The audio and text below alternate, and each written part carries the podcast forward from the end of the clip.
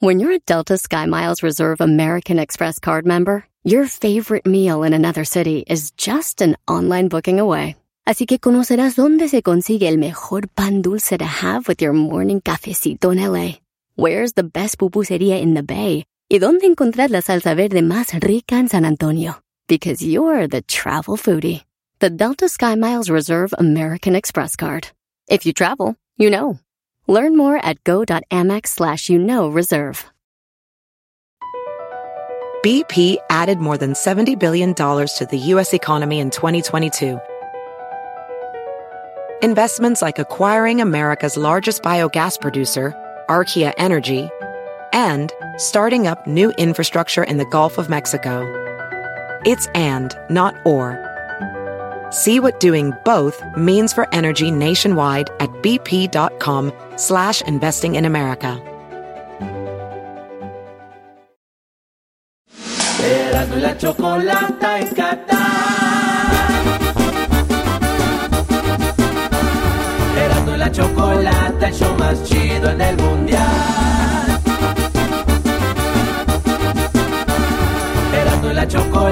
el show más chido en el mundial.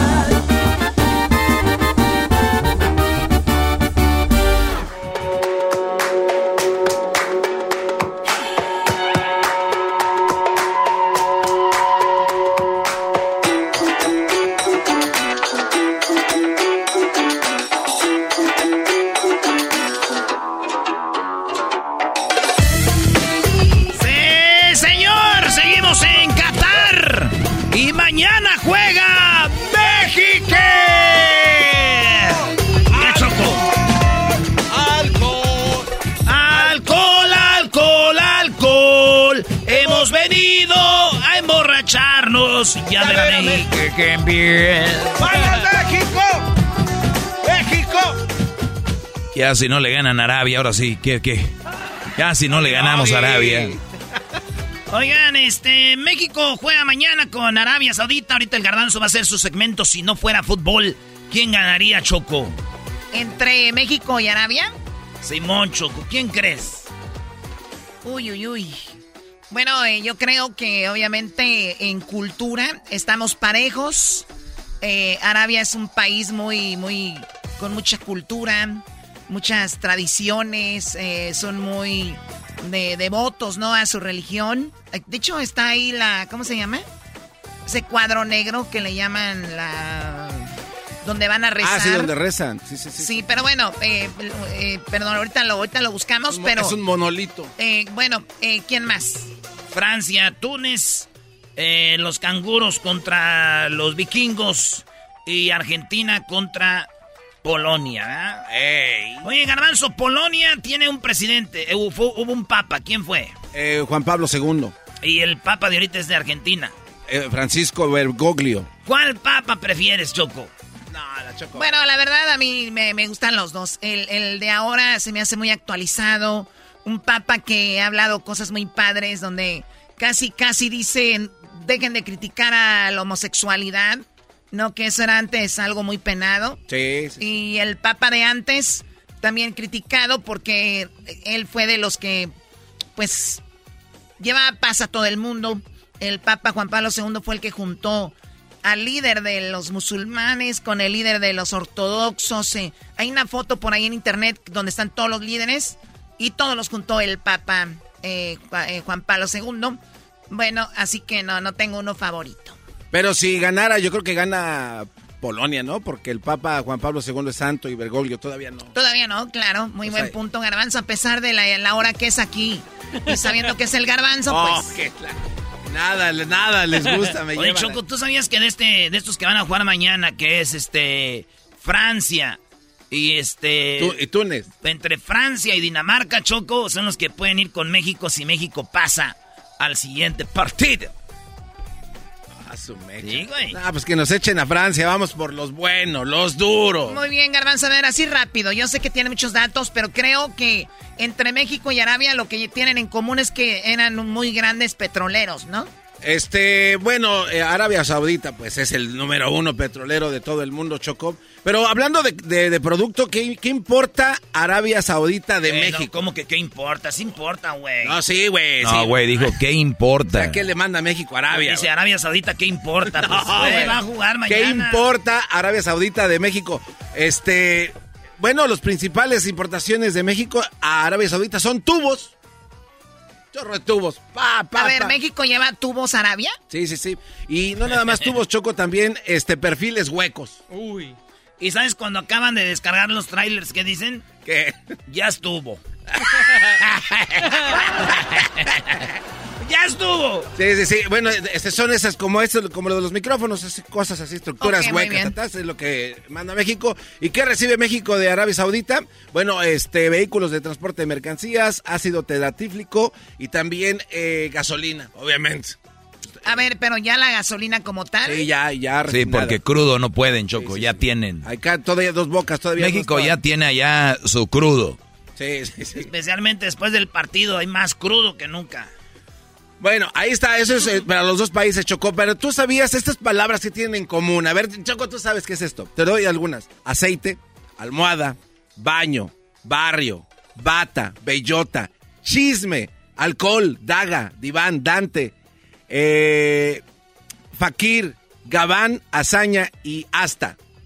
O sea, son palabras eh, en español.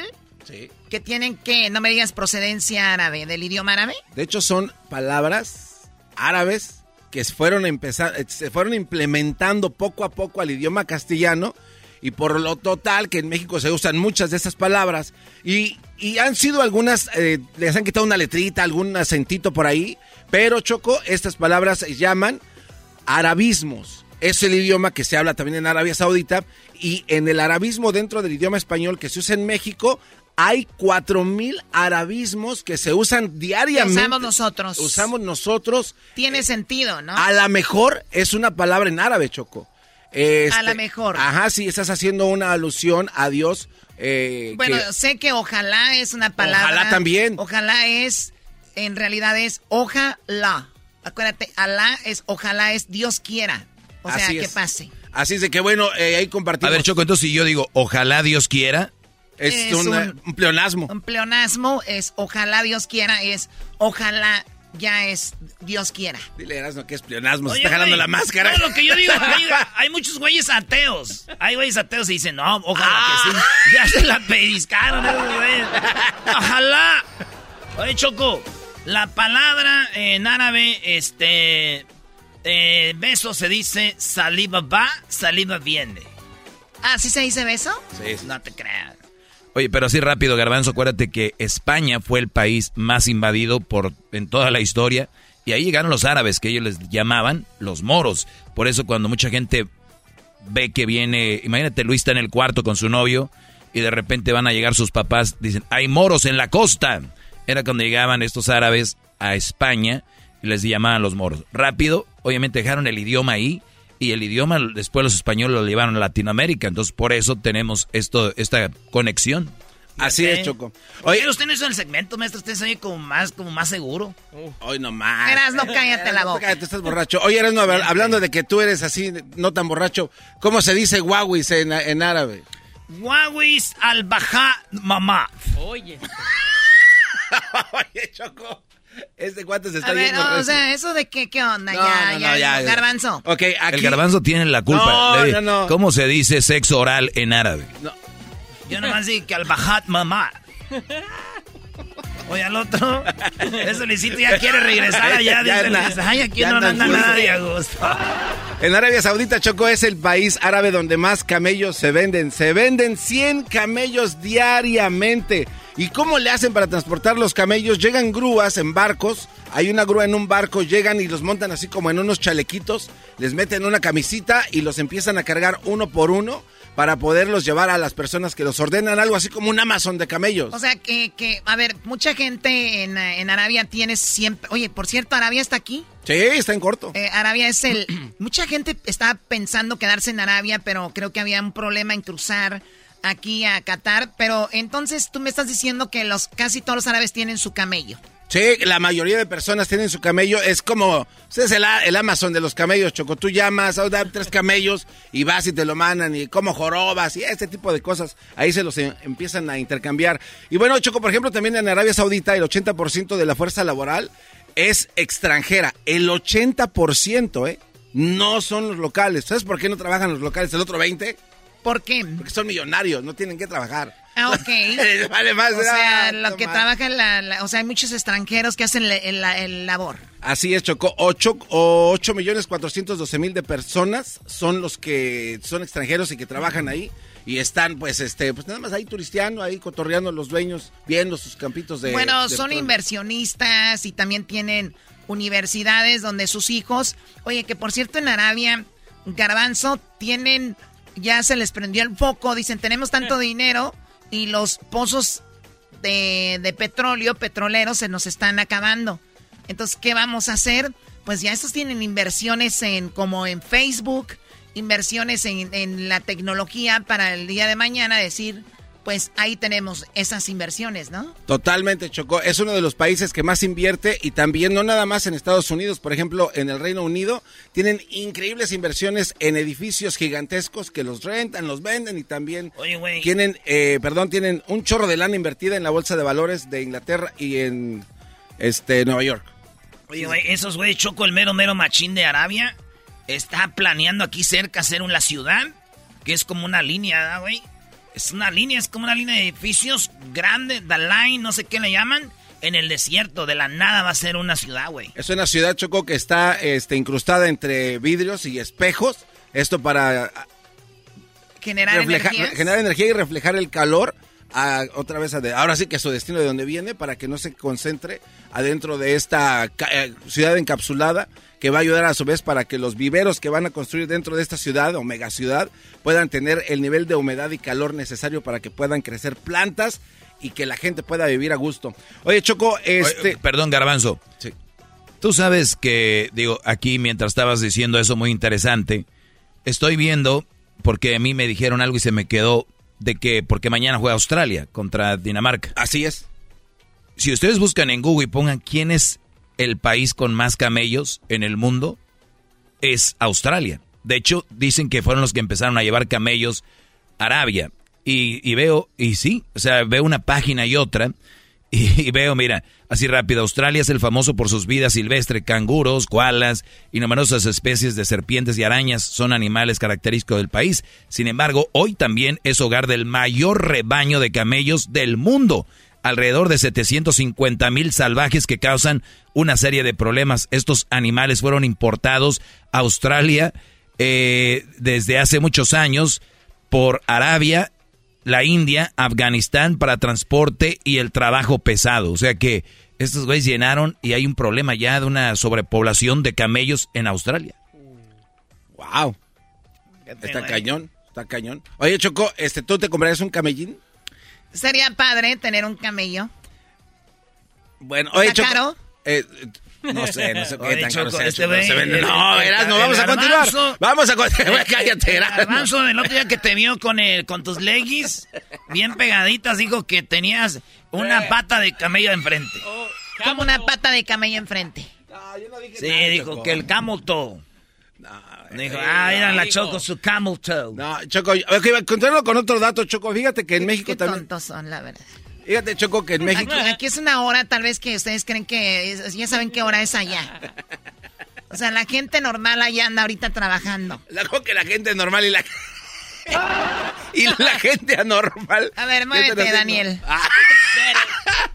Ah. Oye, Choco, este, ¿tú sabes quién es Salvador Dalí? Tú tienes unas pinturas de este Dalí, de la India, ¿no? No, no, Salvador Dalí, este es de España.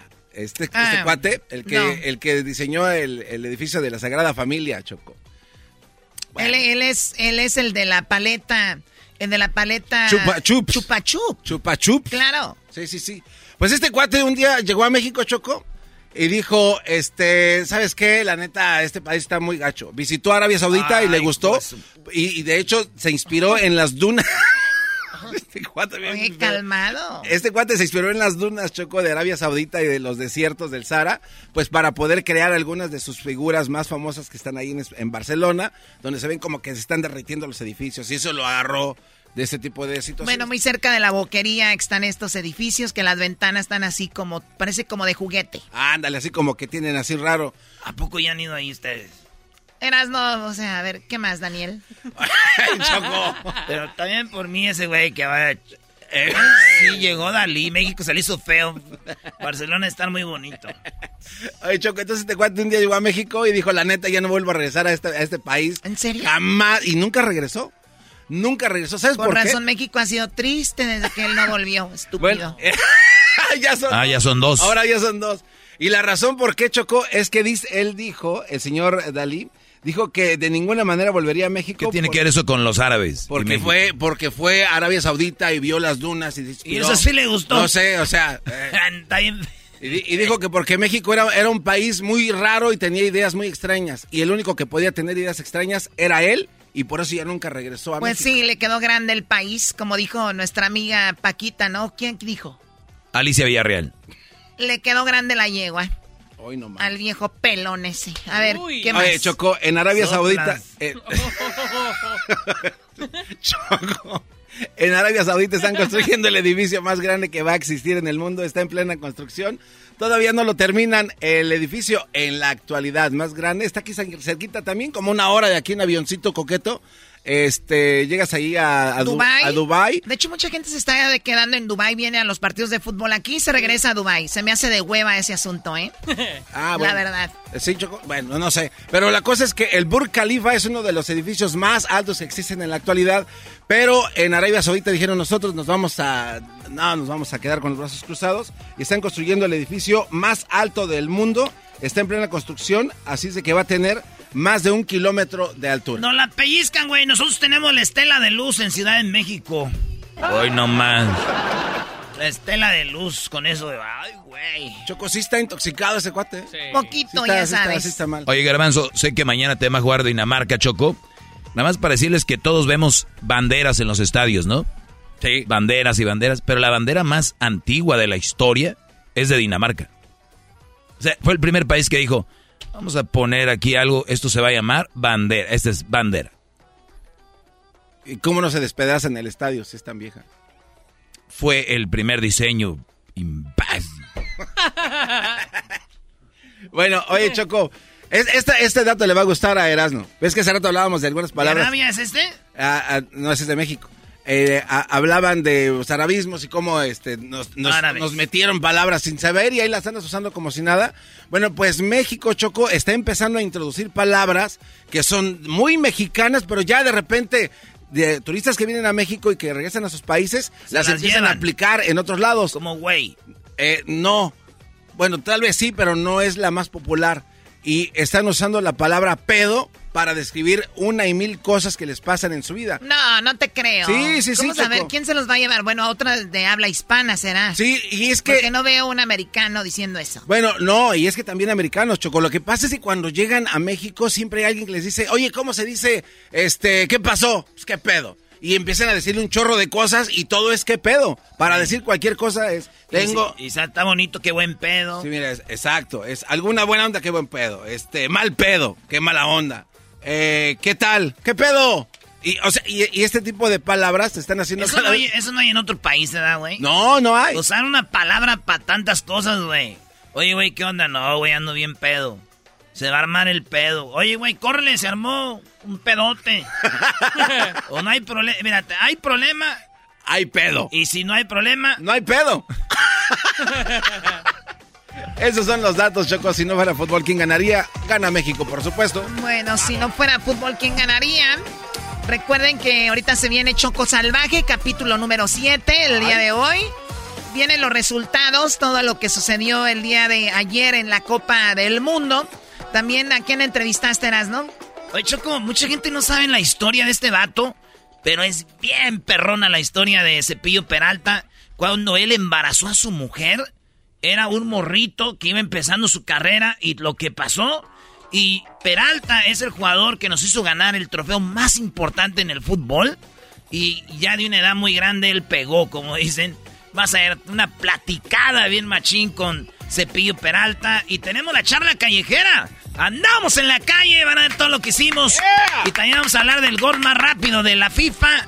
Y tiene que ver con México y también la tarjeta de roja más rápida de la historia en los eh, mundiales. Tenemos al maestro Doggy y viene este pues más relajo aquí, señores. Feliz martes. Seguimos en el show más chido.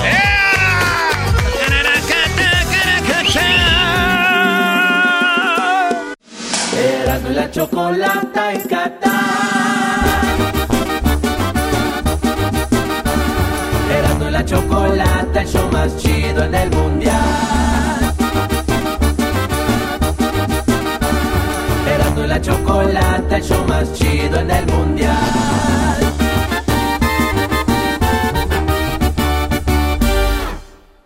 ¿La final de fútbol o las mejores alteraciones? ¿Tu primera cita o tus primeras herramientas para instalar frenos? ¿Ver la temporada completa de un nuevo show o los videos de reparaciones? Cuando eres fanático de los autos, la opción es obvia. Con más de 122 millones de piezas para consentir a tu carro favorito, puedes asegurar que tu carro siempre funcione perfectamente bien. Juegos de frenos, turbocargadores, luces LED, juegos de escape, defensas, racks para el techo o motores, ya sea que te guste la velocidad, la potencia o el estilo, eBay Motors tiene todo lo que necesitas para tu carro favorito. Además, a estos precios, quemas llanta y no dinero. Y con Guarantee Fit de eBay, te aseguras que la pieza quede perfectamente a tu carro a la primera o se devuelve tu dinero. Mantén vivo el espíritu de Ride or Die en ebaymotors.com este episodio de Erasmo y la Chocolate es traído a usted por IKEA. Yo crecí en un hogar donde había un lugar para cada cosa y cada cosa tenía su lugar.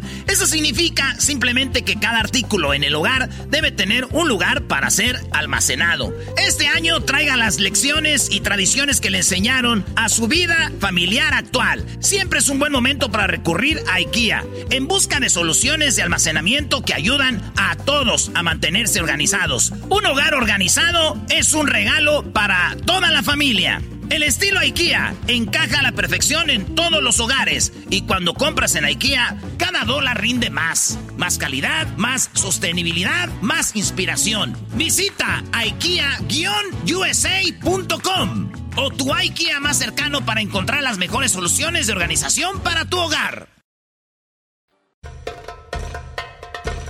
Erasno y la Chocolata presentan Fútbol Hoy con las últimas noticias y todo acerca de la fiesta más grande del fútbol. Fútbol Hoy, traído a ti por Western Union. Baja la aplicación hoy.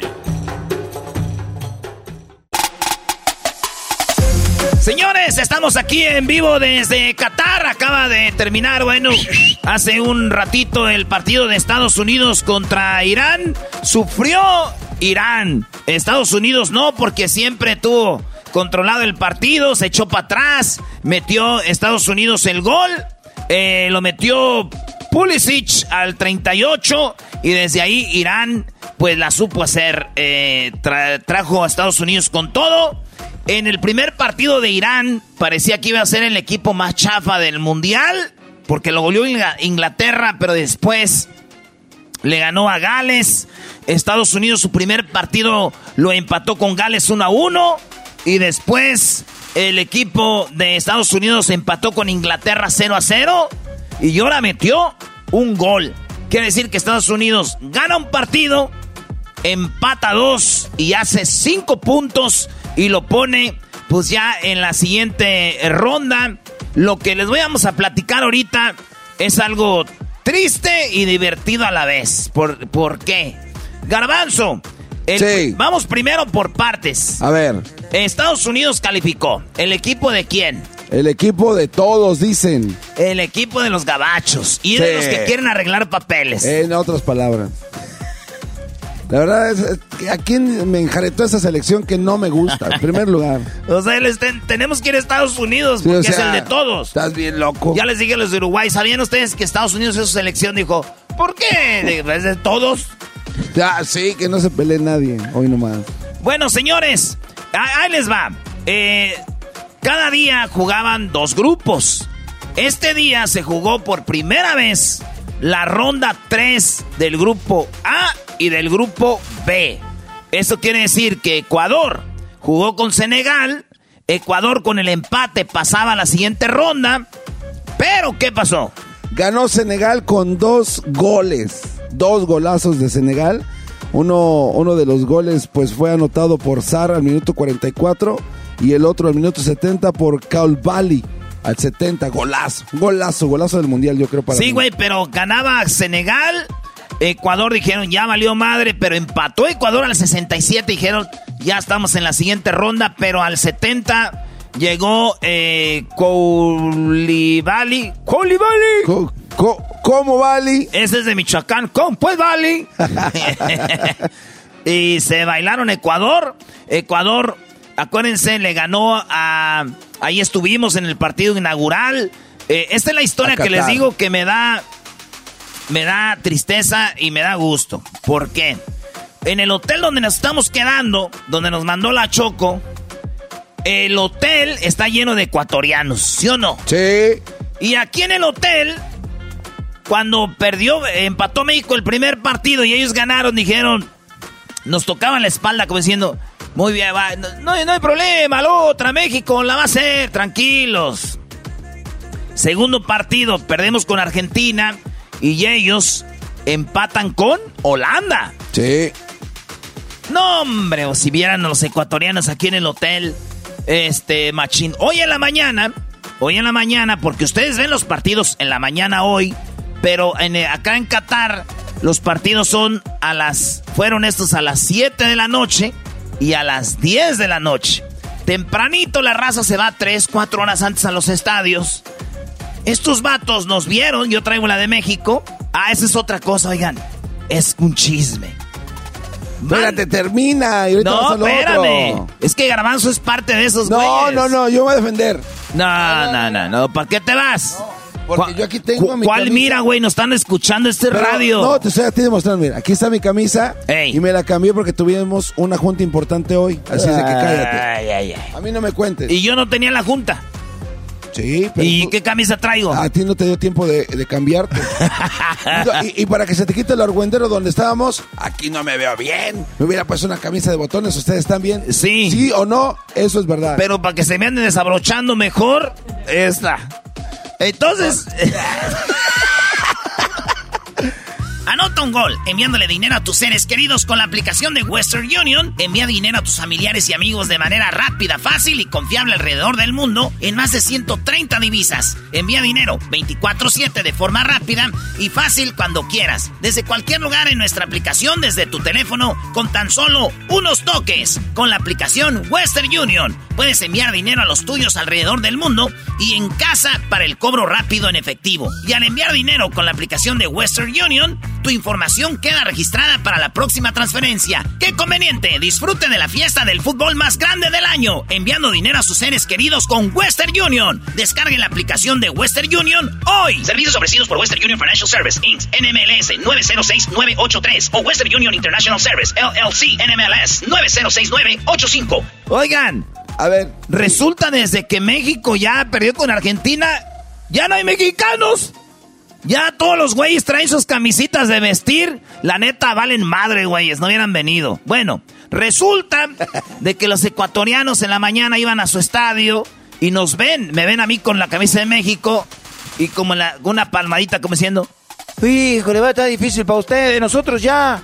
Nosotros ya estamos con un empate, ¿no? Sí. Senegal, ellos dicen Senegal. Pues en el fútbol, ¿quién es Senegal? Nadie.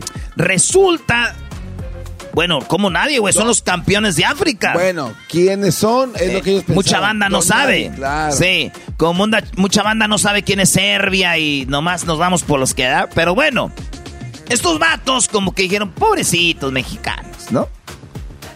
Hace rato que acabó el partido, Síndrome México. Ya no veo tantas camisas amarillas de Ecuador. ¿eh? Oh, estaba vacío donde estábamos. Se ven tristes, pero, pero ¿saben qué es lo más triste, banda? De que conocí al señor que les hizo los paquetes a los ecuatorianos, que les compró, pues, el que les hace los viajes, vuelos, todo, y me dice, ¿son de México? Sí.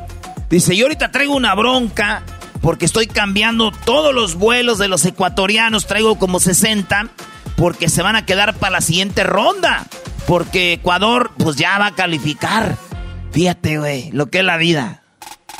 Pues bueno, Ecuador eliminado, Senegal ganó. Eso es poquito de lo que se vive aquí. Es normal, así es el fútbol. Ecuador se quedó y avanzó Senegal y avanzó Holanda del grupo A. Así es. Del grupo A, ¿por qué? Porque Holanda, Holanda hizo pues de las suyas, es, eh, ganó 2 a 0 a Qatar y Qatar es el primer equipo sede que pierde los tres partidos. Ese es histórico. Y, esa es otra nota, cuando ganó Ecuador a Qatar en el partido inaugural, ellos dijeron, aquí venimos a romper todas las tradiciones porque es la primera vez en la historia de mundiales que el anfitrión pierde por primera vez y quién le quitó eso Ecuador. Ecuador está prácticamente en semifinales. Sí, porque acuérdate que, México debutó en, eh, contra eh, Sudáfrica y empataron sí. en Sudáfrica. Y luego con Brasil en Brasil y empataron con Brasil. Eh, pero fíjate acá, el partido quedó 2-0. Pero bueno, señores, en esto fue en el grupo A. Holanda pasa con, con eh, siete puntos. Siete puntos, dos ganados, un empate. Así es. Y eh, Senegal, eh, pasa con... Seis. Seis porque le gana a Qatar. Así es. Y le gana a Ecuador. Es correcto. Y empató con Holanda. Ah, no, no, perdió con Holanda. Perdió con Holanda 2-0 y pasan. Bueno, eso fue el grupo A. El grupo B, resulta que el grupo B, resulta que Estados Unidos le, en su primer partido empató con Gales a 1. Y en el segundo partido empató con, con Inglaterra 0 a 0. Y luego le ganó esta noche a, Irán. Bueno, esta mañana para la banda. Y resulta de que pasaron en segundo lugar con 5 eh, puntos. Y Inglaterra pasó con 7, dos ganados y un em, empate. ¿Cómo, ¿Cómo pasó eso? Pues Inglaterra goleó a Gales 3 a 0. Otra selección que traía mucho público era Gales. Muchísimo. Obviamente, pues por la presencia de Garrett Bell, que acababa de ganar el campeonato con su equipo local allá de Estados Ándale, Unidos. por eso, sí. No, no, no, pero. Eh, ganó el AFC, vamos ah, a No, no, no, pero había muchas personas también con la camiseta, la camiseta del AFC con el nombre de Garrett, así de que pues, Mentira, no le hagan caso a Eso, eso es verdad, güey. A ver. Nomás tú y Aldo, el gordo. No, no, no. Porque tú no le vas. Por eso quieres bloquearlo igual que tu equipo, el América. Gales, eh, señores, pues ahora sí que no valió madres. Y, así quedó. Señores, este charla mundialista eh, aquí los eh, desde Estados desde Estados de Estados Unidos, ¿no? No, güey, no estés borracho. Desde Qatar. Ando pedo. Desde Doha. pues así quedó, señores. Ya están dos grupos definidos. Ya están cuatro que están en, el, en la siguiente ronda. Holanda, Senegal, Inglaterra, Estados Unidos. Mañana, el grupo C y el grupo D. ¿Quién pasará? Ojalá que pase México. Hasta la vista.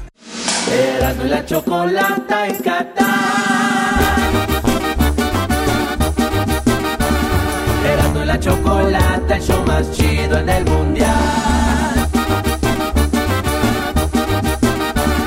Erasmo y la chocolata, el show más chido en el mundial.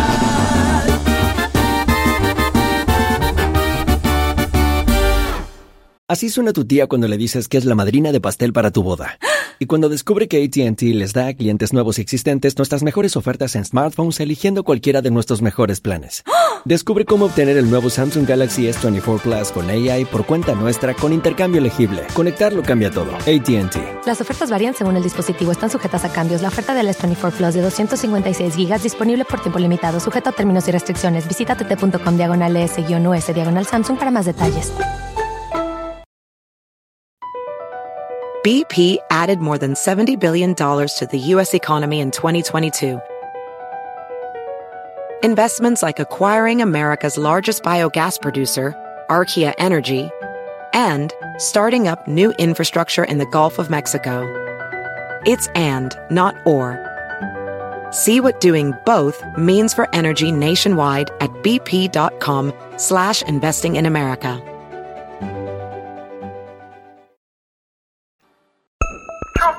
Salvaje, Choco salvaje. Choco salvaje mundial llega desde Qatar. A punto de empezar una historia más. No te la perderás porque las camas van a rechinar. Un episodio más.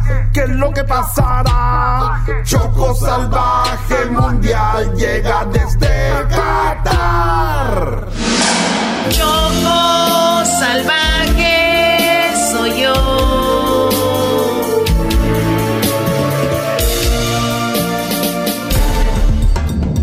En el capítulo pasado. Ahí viene Messi, Messi, Messi, Messi. Parece que está anotando un autogol. ¡Gol! ¿Pero qué pasa? Messi anota un autogol de último minuto y México gana 1-0. Argentina queda eliminado. Pero ¡qué locura! Messi, pero es que has metido un autogol en tu propia portería y has dejado a la Argentina eliminado. Esto ha sido un fracaso. ¿Qué piensas ser Messi? Eh, difícil, eh, como dije recién, un momento duro para, para realizar. Lo primero que se me viene y se terminó para mí la selección. Eh, no es para mí. Lamentablemente eh, lo busqué, eh, era lo que más deseaba. No se me dio, pero creo que ya está.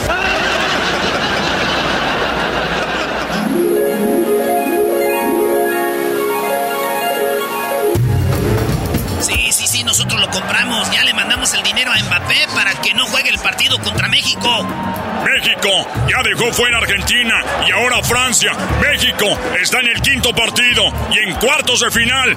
Esto es historia. Lo raro es que Mbappé no quiso jugar y nadie sabe por qué.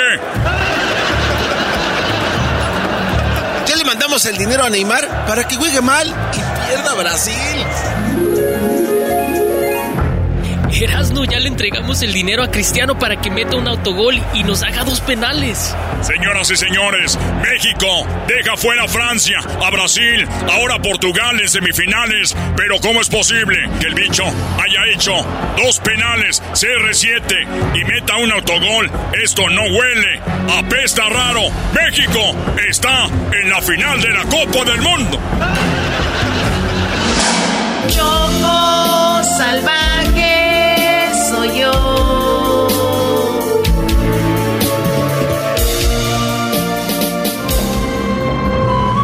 Erasmo les hizo pensar a los árabes que la lámpara que tenía era la lámpara maravillosa, pero todos sabemos que era solo una lámpara de baterías.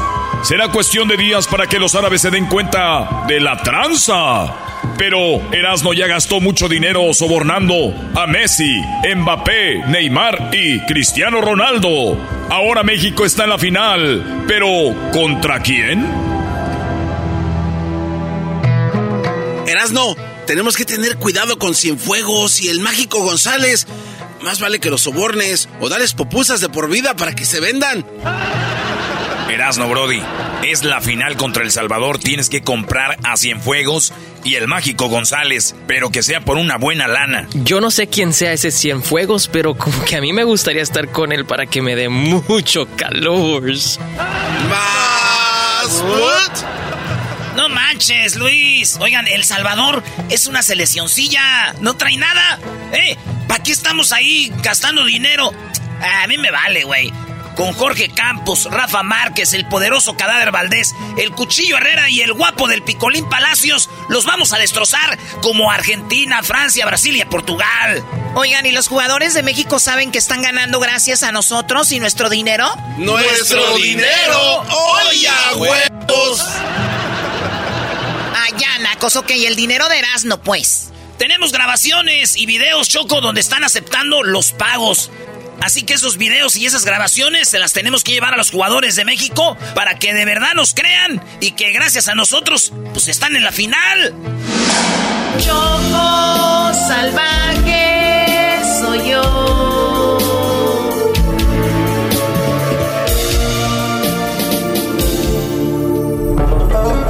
El plan está hecho.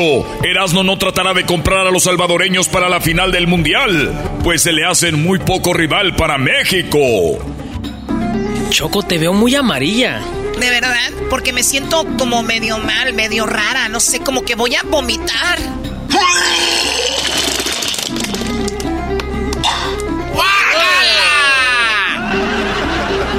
Tranquila, acuéstate aquí. Eh, ¿Qué crees que te esté pasando? No sé, Luis, la verdad es que no me ha bajado. Te dije que te tomara las pastillas del día siguiente. ¿Pastillas? Yo pensé que eran supositorios. ¡Estúpida! ¿Qué? Perdón, eh, es que me pones nervioso. Erasno, ayúdame. ¿Qué voy a hacer? Tú tienes mucho dinero. Choco Salvaje te llevaría a un hospital, pero ya sabes. ¿Qué les pasa a las mujeres que están embarazadas y no tienen esposo aquí en Qatar? Las leyes musulmanes dicen que te tienen que apedrar y te tienen que castigar.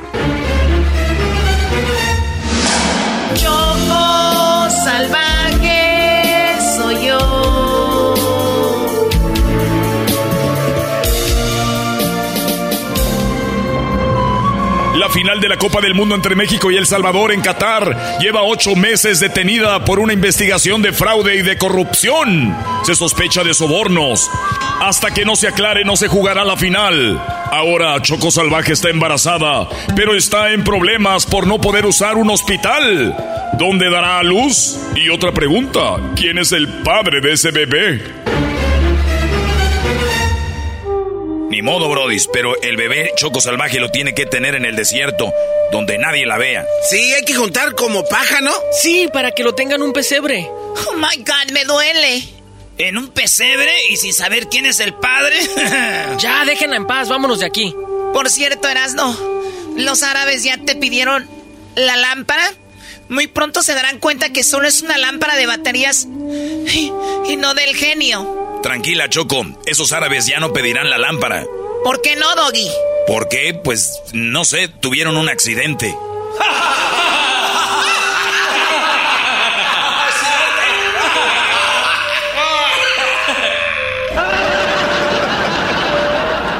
Oh my god, malditos.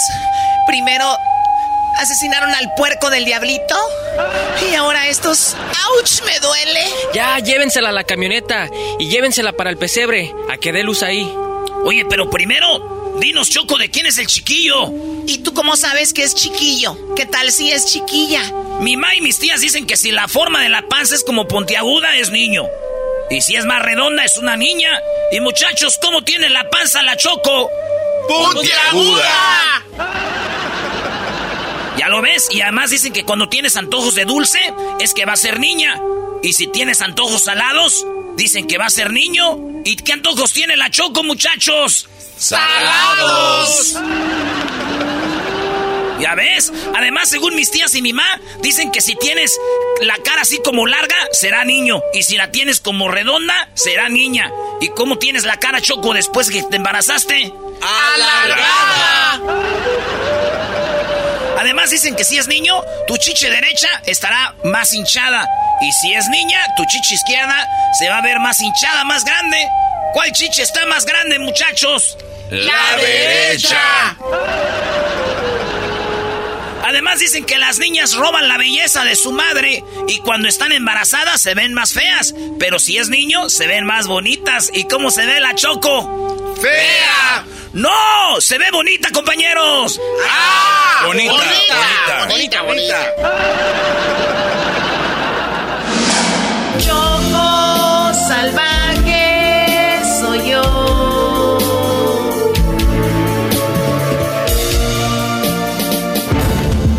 Todo parece que la Choco Salvaje tendrá un chiquillo y seguro lo tendrá en un pesebre, pero ¿quién es el padre de ese niño? Ya dinos la verdad, Choco, ¿de quién crees que sea ese niño? Wow, qué pena, la verdad, no sé. Eso me pasa por andar ahí de salvaje. Haz memoria, Choco Salvaje. Ok, well, let me see. Mm, con el piloto para conseguir el vuelo gratis para todos. Después, con el otro piloto cuando veníamos para Qatar para poder estar en primera clase. Y después con los policías al llegar porque, pues recuerda que los perros aquí detectan a los gays y cuando vieron al garbanzo, los perros se volvieron locos. Y pues me entregué a los policías, recuerdo que eran dos. Después lo hice con el diablito, aunque fueron 10 segundos, pero igual no me estaba cuidando. Ah, y también fue con Edwin antes de eso, después con el jeque que mandaron matar ustedes. Eh, eh, recuerde que fue un accidente, Choco. Por cierto, antes de irnos al pesebre, quiero decirles que a veces las embarazadas nos ponemos muy cachondas y pues, ven Edwin.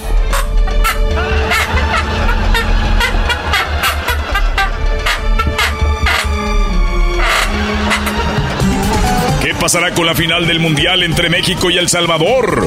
¿Cómo será el parto del chiquillo de la Choco Salvaje? ¿Edwin habrá empujado al niño?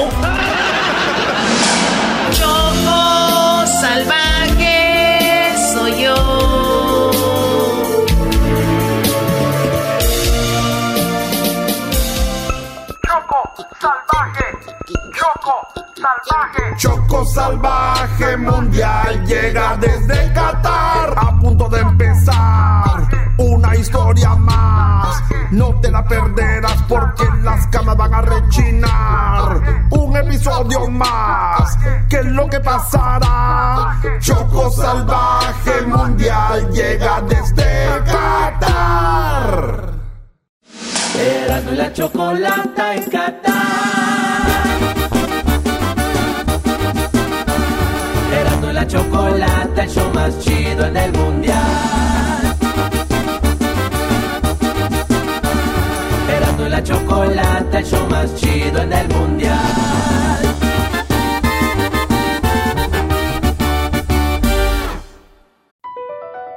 BP added more than $70 billion to the U.S. economy in 2022 by making investments from coast to coast. Investments like building charging hubs for fleets of electric buses in California and starting up new infrastructure in the Gulf of Mexico. It's and, not or. See what doing both means for energy nationwide at bp.com slash investing in America.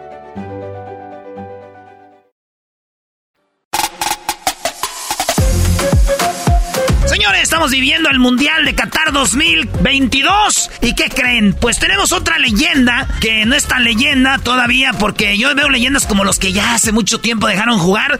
Este vato se acaba de retirar, es un tipazo y además en la selección metió más de 206 goles, 86 asistencias en los clubes, metió, bueno, eh, con los clubes 206 goles en la selección 36. Este señor es un tipazo, eh, tuvo una carrera muy larga hasta que despegó me hagan de cuenta el garbanzo, que pues muchos años en radio ya hasta que ya está muy, pues ya muy ya está acá pegando.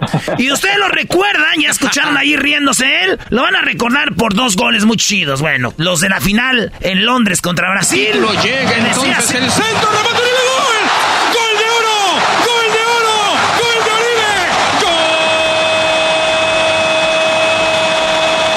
Sí, señores, también anotó, la mojó en el Mundial de Brasil 2014 Los dos contra Camerún. son los que sostienen este barco camerunés que Ese, ese golazo estuvo muy machín. Vamos a recordarlo antes de hablar con él. Herrera cambia de ritmo, sigue Herrera, gol de Dos Santos, Dos Santos, Dos Santos, Dos Santos, Dos Santos, Dos Santos, Oribe, gol. Sí, señores, sí, estamos viviendo el Mundial y tenemos aquí al señor Oribe Peralta.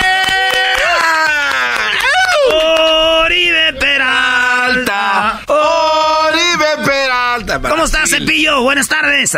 ¿Qué pasó, Mirando? Buenas tardes, ¿cómo estás? Bien chido, oye, qué chido platicar contigo, tener aquí un vato que la mojó muchas veces, la metió muchas veces, yo creo lo sigues haciendo, pero ya fuera de, de la cancha. Cepillo, gracias por hablar con nosotros. Dices que fuiste ahorita a llevar a tu hija a la escuela. No, eh, vine a ver el entrenamiento de mi hija. Ah, qué chido, pues ahí está el cepillo, qué chido. Me imagino que los papás de, de ahí te andan ahí pidiendo fotos y todo eso, ya dicen, no, ya lo vemos todos los días. No, ya, ya, todos los días viene, todos los días ando aquí, ya para allá. Oye, ¿y qué cosas, eh, Cepillo? Tú, eh, tú vienes desde abajo, le, le batallaste y ahorita digo que ya tu hija, eh, colegio chido, acá ya más, más a gusto, todo gracias a tu carrera, ¿no? Creo que, que todo gracias al, al esfuerzo, al haber luchado por un sueño también, al, al apoyo de mis papás, de mi esposa. Entonces, creo que es una conjunción de todo. Sí, Y tú eres mentalmente fuerte, güey. Te voy a decir por qué. Eh, se puede decir que muchos han dicho, mi carrera ya estuvo. Tú jugaste en el Morelia, jugaste en el León, no te fue tan bien como tú hubieras querido. Eh, jugaste hasta en el Monterrey. Bueno, tú ya acá estás igual que Jared Borghetti. Y este, eh, en, el Chivas, una primera etapa donde pues ahí andabas y que llegas al Santos, vato. Platícanos cómo fue eso. Pues la neta es que es así, güey. Fue de, creo que todas las cosas chinas tienes, eh, tienes que aguantar, tienes que, ahí en, las redes sociales hecho, uso mucho el, no aflojen por, por eso, porque creo que eh, la perseverancia te lleva a, a conseguir eso, ¿no? Te lleva a a conseguir muchas cosas, porque así fue, la, verdad, al principio le batallé, me costó consolidarme, pero siempre estuve en constante preparación para, para poder estar listo cuando la oportunidad llegara. Cepillo, eh, Morelia, León, Monterrey, tres equipos, hubo un momento que dijiste... Jaguares. Jaguares, pero digo, esos fueron los de antes, antes de que llegaras a Santos. un momento de esos donde dijiste, ya estuvo, ya no, ya no quiero, o dijiste, la voy a pegar. No, fue, fue mucho antes de eso, porque justo cuando yo empezaba tuve una lesión de tira y peroné. Uf. Estaba siendo, yo estaba siendo convocado a selección sub-17 y ahí me fracturé previo, antes del, del premundial. Entonces no pude ir, estuve casi un año parado y cuando regresaba me costó muchísimo recuperarme. Pues antes no había tanta eh, ciencia para, para la recuperación como hoy en día. Entonces sí, sí fue un tema complicado. Un momento que dije ya, ya estuvo, ya no quiero. Total, este, me convencieron de seguir y pues luego se, se consiguieron cosas muy chingadas. Lo que la vida nadie seguro decían, ¿y tu hijo qué hace? Pues ahí anda, mi hijo ya le dije jugando fútbol que ya deje eso. Yo, y después, ¿qué? ¿Y su hijo? mi hijo el cepillo, mi Oribe. mi, mamá, sí puso como un tope, me dijo, si a los 19 no llega, pues me regreses a estudiar y a ver cómo chicos le hacemos nosotros para darte los estudios. Y pues apenas la libré, güey, debuté eh, un 22 de febrero del 2003 y yo acababa de cumplir 19 años eh,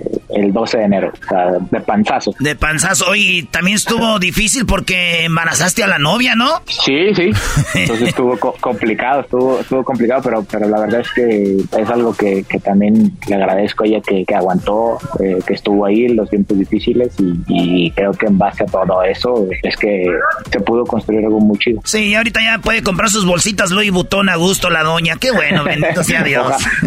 ojalá, que se comprara esas baratas. no manches. Llegas al Santos, eres uno de los ídolos. Ya hablamos con Osvaldo, hablamos con Jared. Tú eres, güey, de los máximos ídolos del equipo, de, se puede decir, del barrio, de la colonia. Es el sueño de muchos, yo creo. Y, Oribe, así es, la gente te quiere. Llegas a Chiapas, eh, regresas a Santos, eh, eh, pasas por el América, te retiras en Chivas. Eso hablamos en equipos. Y lo digo rápido porque hay poquito tiempo, pero de, te lo voy a decir así antes de llegar a la selección. Chivas y América, un día dijiste, no somos todos mexicanos, pero tenemos los mejores aquí en el América. y ya después estás a las Chivas, que te, sentiste mucho hate en la gente ahí. hubo de, todo, hubo gente que, me apoyaba, había gente que tiraba eh, mucho hate y hubo gente que pues le daba igual, ¿no? Realmente. La verdad es que es que es eso, cuando tú estás convencido de hacer las cosas, creo que pues puedes atraer a, muchas personas que no van a confiar en ti, otras que sí, y otras que les va a dar igual lo que tú hagas. Sí, eh, conseguiste cuatro títulos de liga, eh, dos con el dos con el América y dos con Santos, ¿no? Correcto. Eh, el, ascenso de León, mucha gente no sabe, tú estabas jugando con quién, con, con quién era aquí. Oh, perdimos el ascenso contra Dorados, la primera, o la que yo estuve, después de ahí me voy a Monterrey, pero perdimos el ascenso, ganamos el campeonato de la liga y luego jugamos el ascenso contra Dorados y lo perdimos. Ay, ay, ay, bueno, la Copa MX con el América, ganaste de todo ahí. Y luego Dos vamos. Conca Champions con el América también. Dos Conca Champions, cuando según Tigres era el equipo de la década, el América lo ponía en su lugar, diría el Tuca. naturalmente, Cepillo Peralta, un jugador muy peligroso, pero. con, el con el Tuca de entrenador le ganamos con la selección del pase a las confederaciones a Estados Unidos. Tú estabas ahí en el Coliseo Coliseo, donde mete el gol Pablo Aguilar. Ajá, yo metí el, el, 2 a, el 2 a 1. Tú metiste el 2 a 1. Has metido goles muy chidos, los de Londres. Ahora sí vamos ahí. Te llevan a la selección. Mucha gente no sabe, pero también fuiste campeón con la selección en el 2011 en los Juegos Panamericanos, Cepillo. También, también. Me llevaron, o sea, el profe Tena, que lo había tenido en Chiapas, me conocía y pues me llevó. Creyó que, que podría funcionar y pues sí. Seis, eh, fuiste el goleador con seis goles. Sí, me fue muy bien, la verdad, pero, pero todo es trabajo de, de, de equipo. Me tocaba a mí porque estaba más cerca de, de la portería, pero al final de cuentas es trabajo en equipo. O sea, no puedes, como futbolista, como delantero, no puedes eh, echarte, echarte esa... Qué humilde eres, güey. Qué flores, humilde esas eres, güey. la verdad. No, pero también ha habido muchos y no han hecho eso. Cepillo, entonces, fíjate, aquí es donde viene todo lo chido, porque entonces Tena te conoció en Jaguares. Sí. Entonces ahí dijo, ay, mi, ay, mi niño, le que lo lleva a la selección 2011. Goleador dijo, me respondiste, güey. Ahora te voy a llevar a los Olímpicos y que te llevan a los Olímpicos en el 2012. ¿Qué, qué tal ahí? La verdad, al, al principio complicado porque pues, yo venía de una lesión en, en la final de Santos, me había lesionado y llegué pues, para tomar ritmo a la, a la, a la concentración de, de, la selección y luego fuimos con los partidos amistosos que no nos fue tan bien y ya en el, en el, en el torneo en sí, en, en los oficiales, comenzamos tambaleantes, empatamos el primero, pero después ya el equipo se como que se y, y, y, pues ganamos de, de, ahí, ganamos todo. Ganarle a Brasil en la semifinal, ¿a quién le ganaron antes de ganar la medalla de oro? A Holanda, Japón. a Japón. Japón. Fue a Japón, mete los dos goles contra Brasil, el mejor equipo de en selecciones del mundo. Eh, ganar una medalla de oro es el sueño de muchos. Es como un sueño, yo creo, Cepillo, ¿no? Ese, ese, esa final. Sí, la verdad es que, o sea, como aficionado del fútbol y soñador de, de, de un país, siempre sueñas con esos momentos tan lindos y te pongan a Brasil en una final. Ah, creo que a cualquiera de los que estuvimos ahí, si nos hubieran dicho desde chiquitines que vamos a jugar una final por una eh, medalla de oro contra Brasil y que ganamos, a cualquiera dice, no, no te creo nada, pero sí. pues así fue, pues, o sea, me, mejor que en sueños, creo yo. Sí, yo creo que si vas a Londres, vienes en el avión y hay alguien que no haya visto nada y les dice, ¿de dónde vienes? Oh, venimos de Londres. Oh, ¿qué tal? Fuimos a ver México y ganó la medalla de oro. Oh, ¿de veras contra quién? Le ganamos a Brasil. Ah, qué tajara, no es cierto. pero es lo, es lo chido, Cepillo, pero fíjate, tú debutaste en la selección contra Argentina, güey. ¿Tu debut cómo les fue? Eh, la verdad no me acuerdo, pero que perdimos 2 a 1. No me acuerdo. Dos, 2005 y. Cinco. Y en el 2011 marcas tu primer gol contra Estados Unidos. Sí. ¿Cómo fue el primer gol con la selección grande? Muy, muy chido. Fue muy chido, una sensación muy, muy padre porque, pues, como seleccionado, como representante de un país, eh, pues sobre todo como, como jugador, eh, lo que anhelas es representar a tu país, estar ahí, portar la playera y meter gol, una satisfacción muy grande. Muy chido todos los equipos que se unen para gritar un gol de un seleccionado. Cepillo, como que en el 2012 pasa lo de Londres, quedan campeones y luego el 2013 te conviertes en un monstruo desde ahí ya, porque en la selección, en la eliminatoria, fuiste el que hiciste más goles y tienes un récord, el único jugador en hacer un hat-trick en un medio tiempo contra Nueva Zelanda y desde ahí el piojo dijo, este vato trae algo, ¿no? Ojo, ojo, no me quites el, el récord del gol más rápido en Wembley. Me parece que hasta ahora es el mío, ¿eh? No he revisado bien, no, no decía ya alguien lo rompió. Es el de la final de Brasil, a los 28 segundos. 28 segundos contra Brasil, tu, el gol más rápido en los, en los Olímpicos. En el estadio, me parece. En el estadio de Wembley. En el estadio de Wembley, pero el, el, era el más rápido hasta ese entonces, pero luego el, en, el siguiente, en la siguiente Olimpiada, Neymar anotó a los 23, 22. Ah, ok, pero fue en Brasil. Sí. Sí, eh, yo creo que tu mujer dijo, ay, mi esposo tan rápido siempre. Oye, pero entonces tienes esos récords, Cepillo. Sí, no, pero al final, no, te digo, no es tan importante sin el colectivo, porque lo quieras ver o no, y tú como, aparte como un atleta que te digas, como un boxeador, por ejemplo, un tenista, un golfista, necesitas de un equipo alrededor, siempre tienes que estar rodeado de alguien que te haga, que te haga fuerte. Sí, y que, crean ti, entonces ya te juegas en lo que fue, ya vamos a llegar a lo que es el Mundial Cepillo, pues ya te echaste a la bolsa al piojo también, con esas actuaciones, y llegó el día de pues antes del Mundial, quiero que me platiques porque estamos viviendo el Mundial, Cepillo. Eh, cuando el técnico da la convocatoria, güey, ¿tú ya te sentías seguro o dijiste, Dios mío, puedo quedar fuera porque esto nomás era un repechaje, viene la buena del Mundial? ¿Cómo fue? Sí, había sido convocado eh, casi en todas las eh, eliminatorias. En algunas no porque estaba lesionado y, después empecé a estar constantemente en las listas y la verdad es que después del, del, del repechaje sí me sentí tranquilo, pero también entendía que tenía que mantener ese ritmo en el torneo siguiente para llegar eh, pues a tope al mundial, porque creo que si, si no lo mantenía de esa manera, si no mantenía el ritmo, era muy probable que sí me llevaran, pero que no jugara. Que no jugaras, porque acuérdate en ese tiempo el delantero que andaba con todo era el Chicharito y, estaba jugando, estaba en su momento, el Chicharito estaba en su prime, eh, un, vato en el Manchester eh, y otro vato jugando en el, en el Santos, pues y, aquel metiendo goles en Europa, tú metiendo goles en México, decía, no es lo mismo, dijiste, ni madres, me voy a poner las pilas y, así fue. Creo que eh, eso es lo que, lo que hace a un equipo, ¿no? La competencia que hay, creo que, la competencia leal de decir, güey, pues el que sea mejor es el que va a jugar y,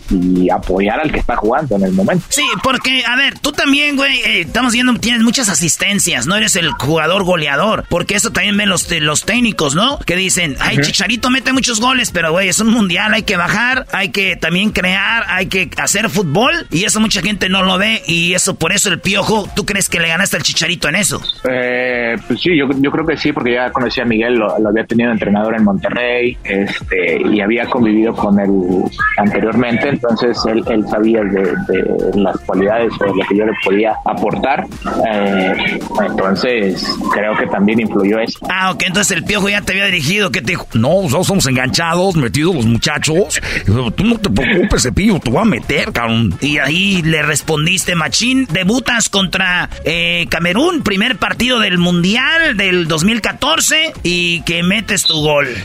la verdad es que si me dieran a escoger entre los goles de la Olimpiada y ese, mil veces ese, es más importante para mí. ¿Neta? sí, porque, o sea, imagínate que tú sueñas con algo desde niño, desde que te enamoras del fútbol, güey, y es jugar en un mundial y meter gol. O sea, esa sensación, pues creo que son muy pocos los que la pueden vivir. Sí, porque los expertos del fútbol dicen que lo más grande que ha conseguido México es la medalla de oro. Entonces tú dices, pues será muy chido, me lo viví al máximo, pero poquitito ahí arriba está mi gol contra Camerún por ser una Copa del Mundo y luego en Brasil, ¿no? Sí, no, o sea, la verdad es que creo que, que, cada, eh, digamos, de generación tiene, tiene sus, sus momentos de, de, inspiración. Por ejemplo, a mí lo que me inspiró también fue el, ver a México ganando una Copa Confederaciones contra Brasil donde estaba Cuauhtémoc, estaba Rafa, Campos, estaba, Campos, entonces era, una selección muy chida y, que te hizo soñar y que te hacía desear ser tú quien, que también tuviera esa posibilidad de ganar. Qué chido, entonces me estás diciendo, Cepillo, que ahorita los que están en la selección son un ejemplo para muchos niños que están soñando, que están viendo el mundial y que dicen, yo quiero ser como ustedes, güey. Eh, eh, eh, o sea, que hay muchas razones por las cuales en un mundial te partes la madre, ¿no? Sí, sí, sí, sin duda lo principal es, es porque para cualquier jugador estar en un mundial es un sueño, estar viviendo ese sueño que, que has eh, trabajado durante mucho tiempo. Entonces, estar ahí es, realmente un privilegio para todos aquellos que, que luchan, para ser 23 eh, de, elegidos de millones. De millones de, jugadores. Y, fíjate, Cepillo, pues metes gol, tu debut, y de repente, pues ya eh, nos eliminó el maldito Landa que si no era penal, que no sé qué. Pero nosotros estuvimos, fue mi primer mundial eh, en, las tribunas en Recife y ese partido contra Croacia que los callamos porque andaban de habladores, así fue. ¿Cómo ves a México? Bueno, ya 2018, te toca jugar un partido contra Suecia, fue menos, era otra selección. Tú ya tenías, ¿cuántos años? 34. 34, o sea, ya, ya también ya, ya estabas más jugado que la novia del garbanzo ¿Qué pasó? ¿Qué pasó? Señores, no se muevan porque alguien que la ha hecho muy bien, ya están escuchando toda su historia, nos va a platicar de cómo ve él a la selección mexicana de fútbol. Regresando, no se lo pierda.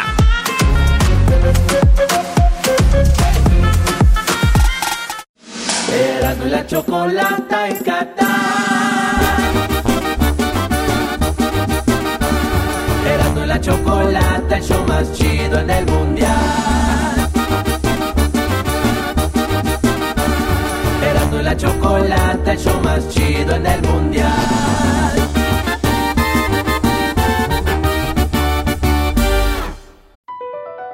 Across America, BP supports more than 275,000 jobs to keep energy flowing. Jobs like updating turbines at one of our Indiana wind farms and producing more oil and gas with fewer operational emissions in the Gulf of Mexico. It's and, not or. See what doing both means for energy nationwide at bp.com slash investing in America.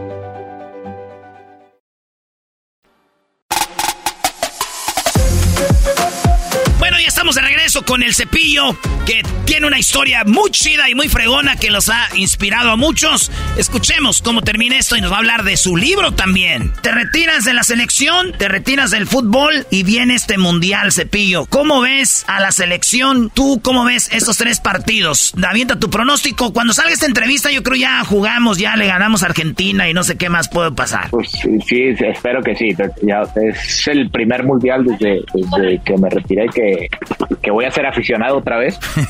O sea, entonces, como aficionado y como mexicano, deseo que le vaya bien porque conozco a muchos de los que están ahí, sé lo que les ha costado llegar a ese momento y también eh, creo que pues si no alentamos nosotros a los mexicanos, ¿quién?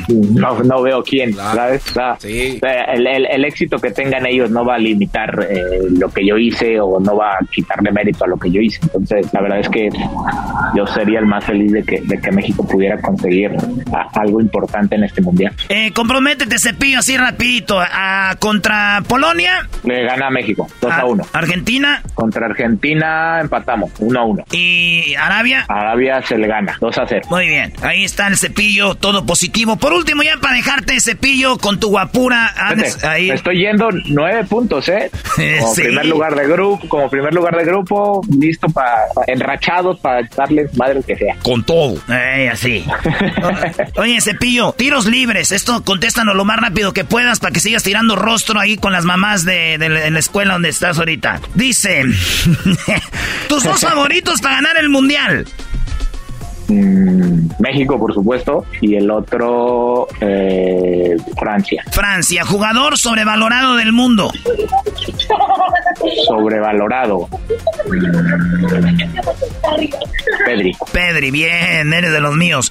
Jugador sobrevalorado de México. No menciones a Pizarro porque es tu compa. No, no, déjame pensar bien, güey. o sea, que, que juegue en la Liga Mexicana o mexicano. Mexicano, no te hagas, no le saques. Um, pues, Se habla mucho de él, cuesta mucho, pero a la hora de la hora no. me atrevería a decir este Ormeño. Ormeño. Ah, ese es de Perú, güey. Ok, bueno, de O México. el mexicano juega en Chivas, güey. Ah, si tiene sangre chiva, eh, se ponen bravos. Oye, este, ¿tú crees que el técnico debería ser mexicano o extranjero? De la selección. Sí. Yo creo que tiene que ser, me da igual la nacionalidad, la verdad, tiene que ser un güey que potencialice las características del jugador mexicano, el atrevimiento del jugador mexicano, la verdad es que me da igual. ¿A un jugador se le ruega para que juegue en la selección mexicana? Eh, a un jugador se le convence para que juegue en la selección mexicana. Convencerlo es rogarle, güey, ¿no? No, no, no, no, no estoy en, en lo mismo porque creo que cuando tú le das los argumentos necesarios a un jugador para que pueda representar de manera digna a un país, eh, lo estás convenciendo. En cambio, si tú nada más hablas con él, ¿sabes qué, güey? Necesito de tu talento para que vengas a jugar. No. es lo mismo. Ok, entonces tenemos que eh, darle importancia, decirle vela y, y llevarlo así bonito para que se anime. Eh, pues no llevarlo así bonito, pero creo que Vela tiene un punto, güey. El- el- para él es, es importante el, el entender que hay procesos y que los procesos se tienen que respetar. Y él no ha estado en la mayor parte del proceso, entonces para él sería injusto que le quitaran el lugar a alguien más. Ah, ok, ve, ahí está. Digo, es lo chido de hablar con jugadores. ¿En qué mundial has visto mejor a la selección de México, Cepillo? Ya, del 94. 94. Yo no es porque estoy hablando contigo, pero aquí hemos dicho la del 2014. Neta, güey. Puta, sea, la, verdad es que esa selección estuvo buena, pero, pero la del 2000, la del 2000, la del 94, eh, a mí la neta me hizo eh, pues enamorarme aún más de, del fútbol. Ah, es que ahí, ahí empezamos a creer en México con el García Aspe, con el Marcelino, Nacho, Campos, ah, Claudio, todos los de los, los de los Pumas andaban ahí, hasta Ramón Ramírez. Oye, ¿tienes, ¿tienes alguna fobia? No. Eh, yo creo que las fobias te tienen miedo a ti. ¿Eres supersticioso? no, nada. Si fuera, si no fueras futbolista, ¿qué fueras? La verdad es que nunca hubo un plan B, güey. Así siempre fue futbolista o futbolista. Con razón nunca dejaste el fútbol, güey, pues ya qué más. eh, Aferrado como la chica. Aferrado. Oye, talento oculto, yo te conozco uno. Talento oculto. Pues escritor, güey. Escribes, y eso es lo que queremos mencionar ahorita, pero tu talento oculto es ser cantante. Hermoso. Hermoso. Eh, te vimos cantando, Cepillo, te sabes todas las de banda. No, no me sé todas, pero sí algunas y o sea, canto, pero de eso, que cante bien es otra cosa muy diferente, güey. Sí. Oigan, señores, nos tocó convivir con el cepillo en, unas promociones en Estados Unidos. ¿Y qué creen? Este vato escribió un libro y con esto me quiero retirar y, que nos digas por qué debemos de leer ese libro, cepillo, y por qué es un libro importante para ti. ¿Qué hay ahí? Para mí es ese libro que transmite los valores que me llevaron a, convertirme en la persona que soy. Eh, es un libro de, pudiera llamarse de autoayuda, superación, pero es un libro dirigido a todos aquellos que, que no desean rendirse, que están dispuestos a dar más, a dar el extra, a, a, buscar o a explorar mayores oportunidades. Y la verdad es que yo escribí, o sea, junto con mi equipo, este libro porque creo que en México y en el mundo en general necesitamos ejemplos de, de cómo hacer las cosas bien, de cómo eh,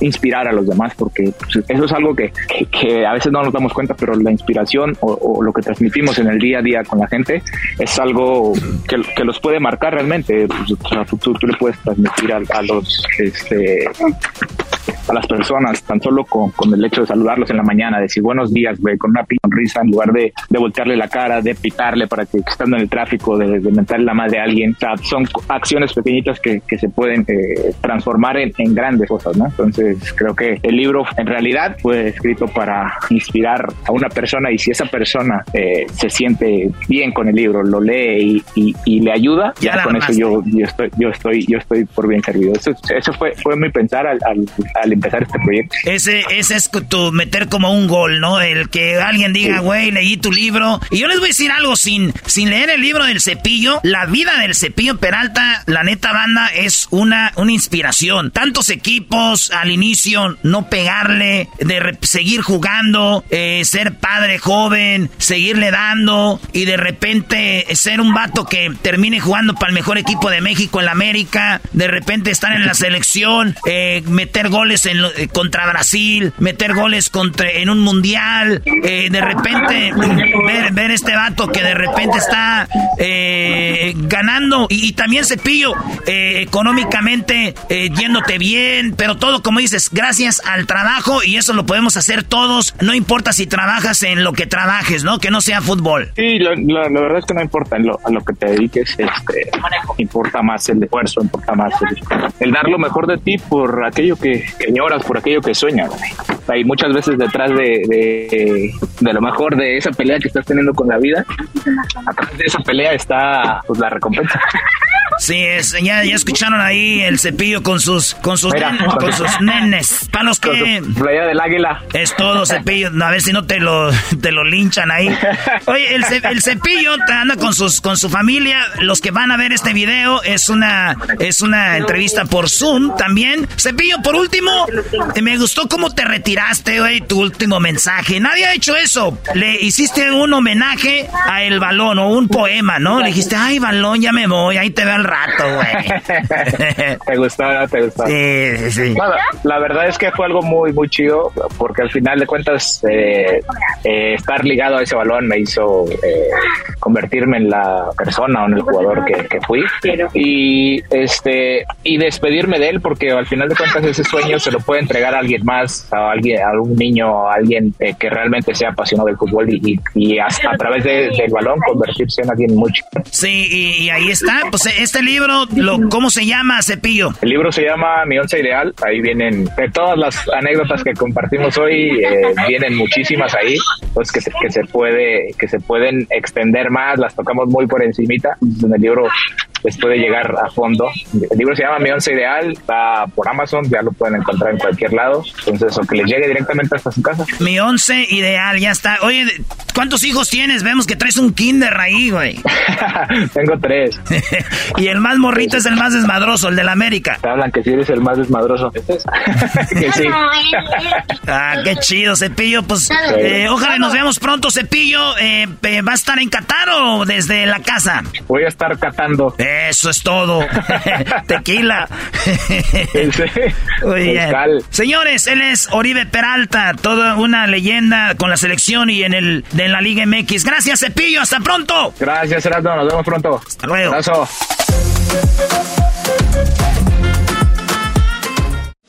Erasmo y la chocolata en Qatar. La chocolata, el show más chido en el mundial. Erasmo y la chocolata, el show más chido en el mundial.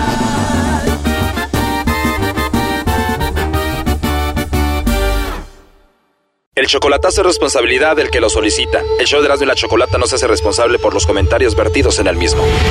Llegó el momento de acabar con las dudas y las interrogantes. El momento de poner a prueba la fidelidad de tu pareja.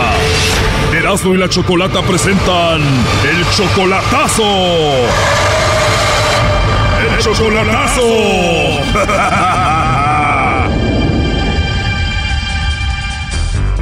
Esta es la tercera parte del chocolatazo a Durango. José, 50 años. Abigail, solo 25. Este hombre va a quedar en la calle por todo el dinero que le ha sacado a Abigail. Le hicimos el chocolatazo y esto es lo que pasó en la primera y segunda parte. Escuchemos. A veces ha, llegado el, el- el día que le mando hasta dos veces por semana. Oh, no. Yo le estoy pagando la renta, según me dijo ella, que eran 1.800 pesos mexicanos. Oye, no, pues esta mujer te va a dejar en la calle. Exactamente, Dice que la sacó de trabajar desde que la conoció y además reconoce que él es un tonto por eso. Desde que yo la conozco, yo no la dejé trabajar. La verdad, es uno tonto, es un pendejo uno.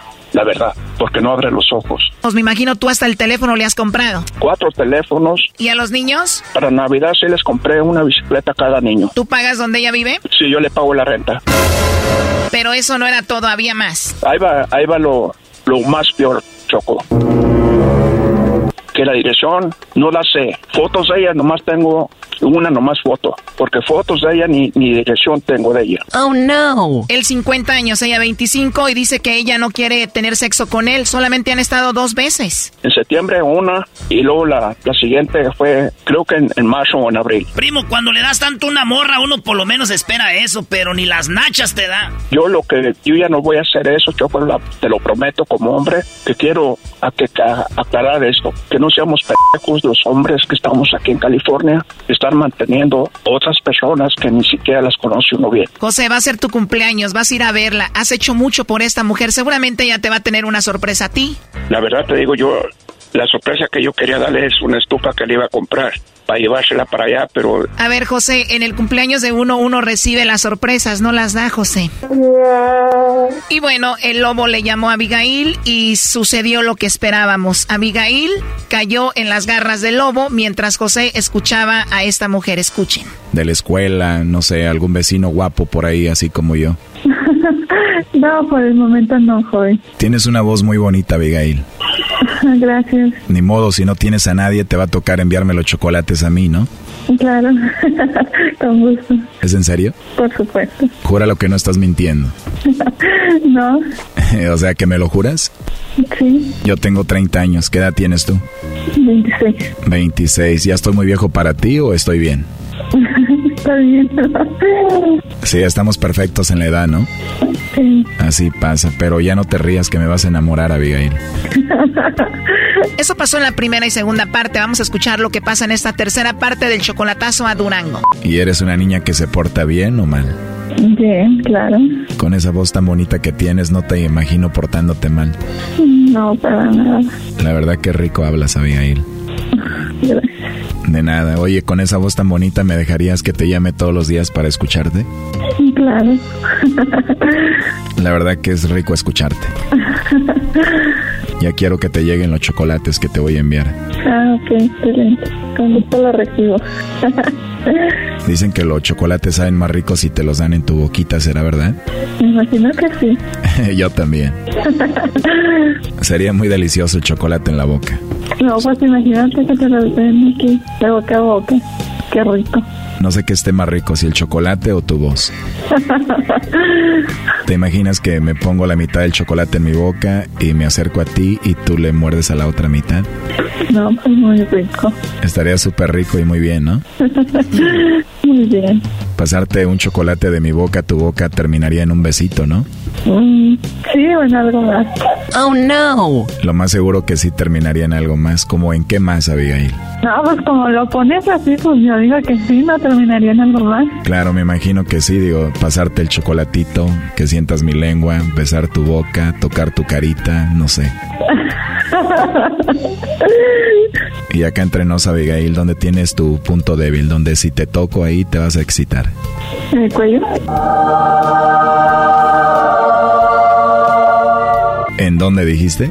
¿En el cuello? De verdad, o sea que si te toco ahí, adiós autocontrol. Sí, ya.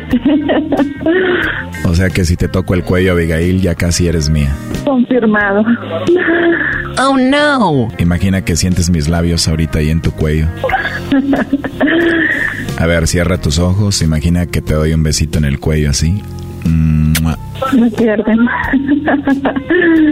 Me desconocen más bien. Te vas a desconocer tú solita. Sí. ¿Dónde te prendería más? ¿En el cuello cerca de la orejita o en el cuello cerca del hombro? Este, cerca de la oreja. Cerca de la orejita, Abigail. Ajá. Wow, qué rico.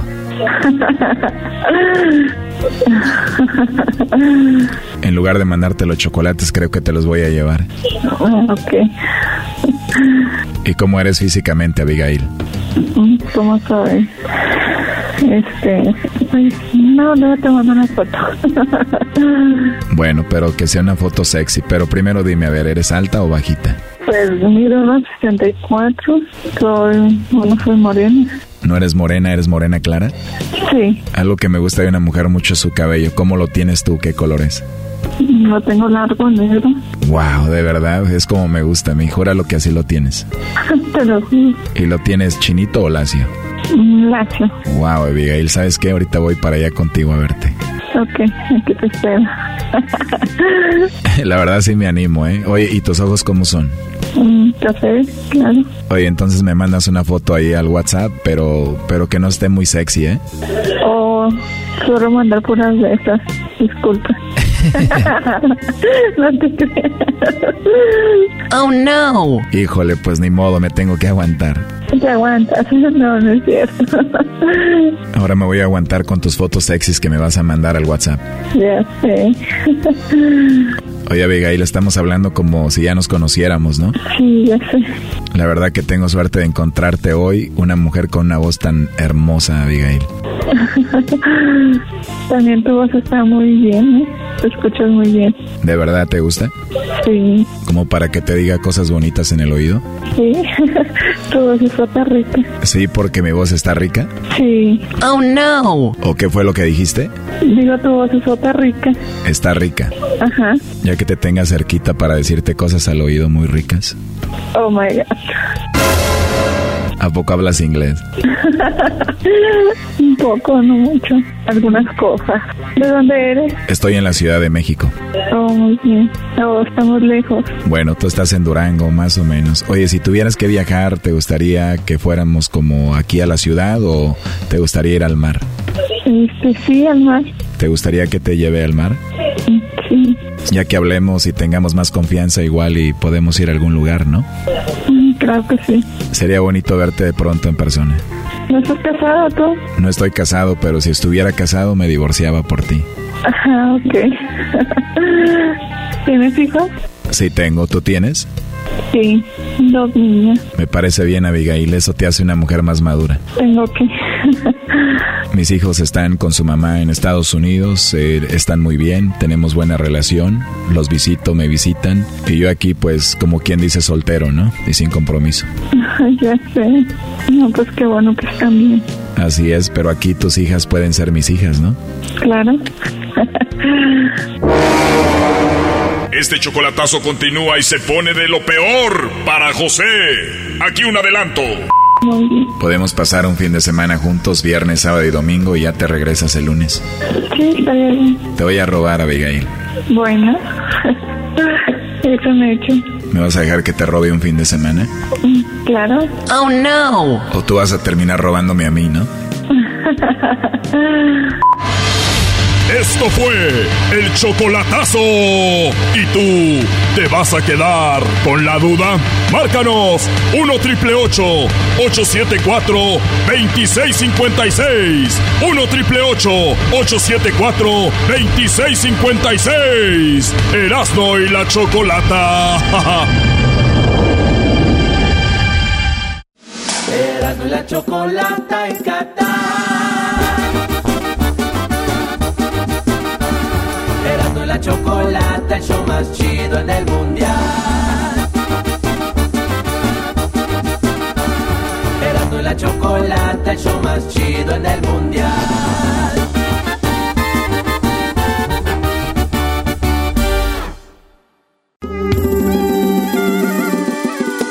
Erasmo y la chocolata en Qatar.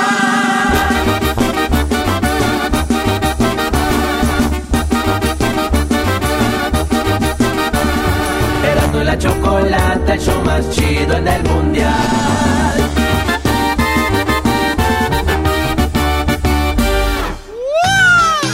Sí, señores, esto es Mr. FIFA. Ya tengo a los niños listos. Ni- niños listos para su clase del día de hoy en Mr. FIFA desde Qatar. ¡Estamos listos, Mr. FIFA! No, no, no, más ganas, más ganas. Pues le estoy pagando para que estén aquí.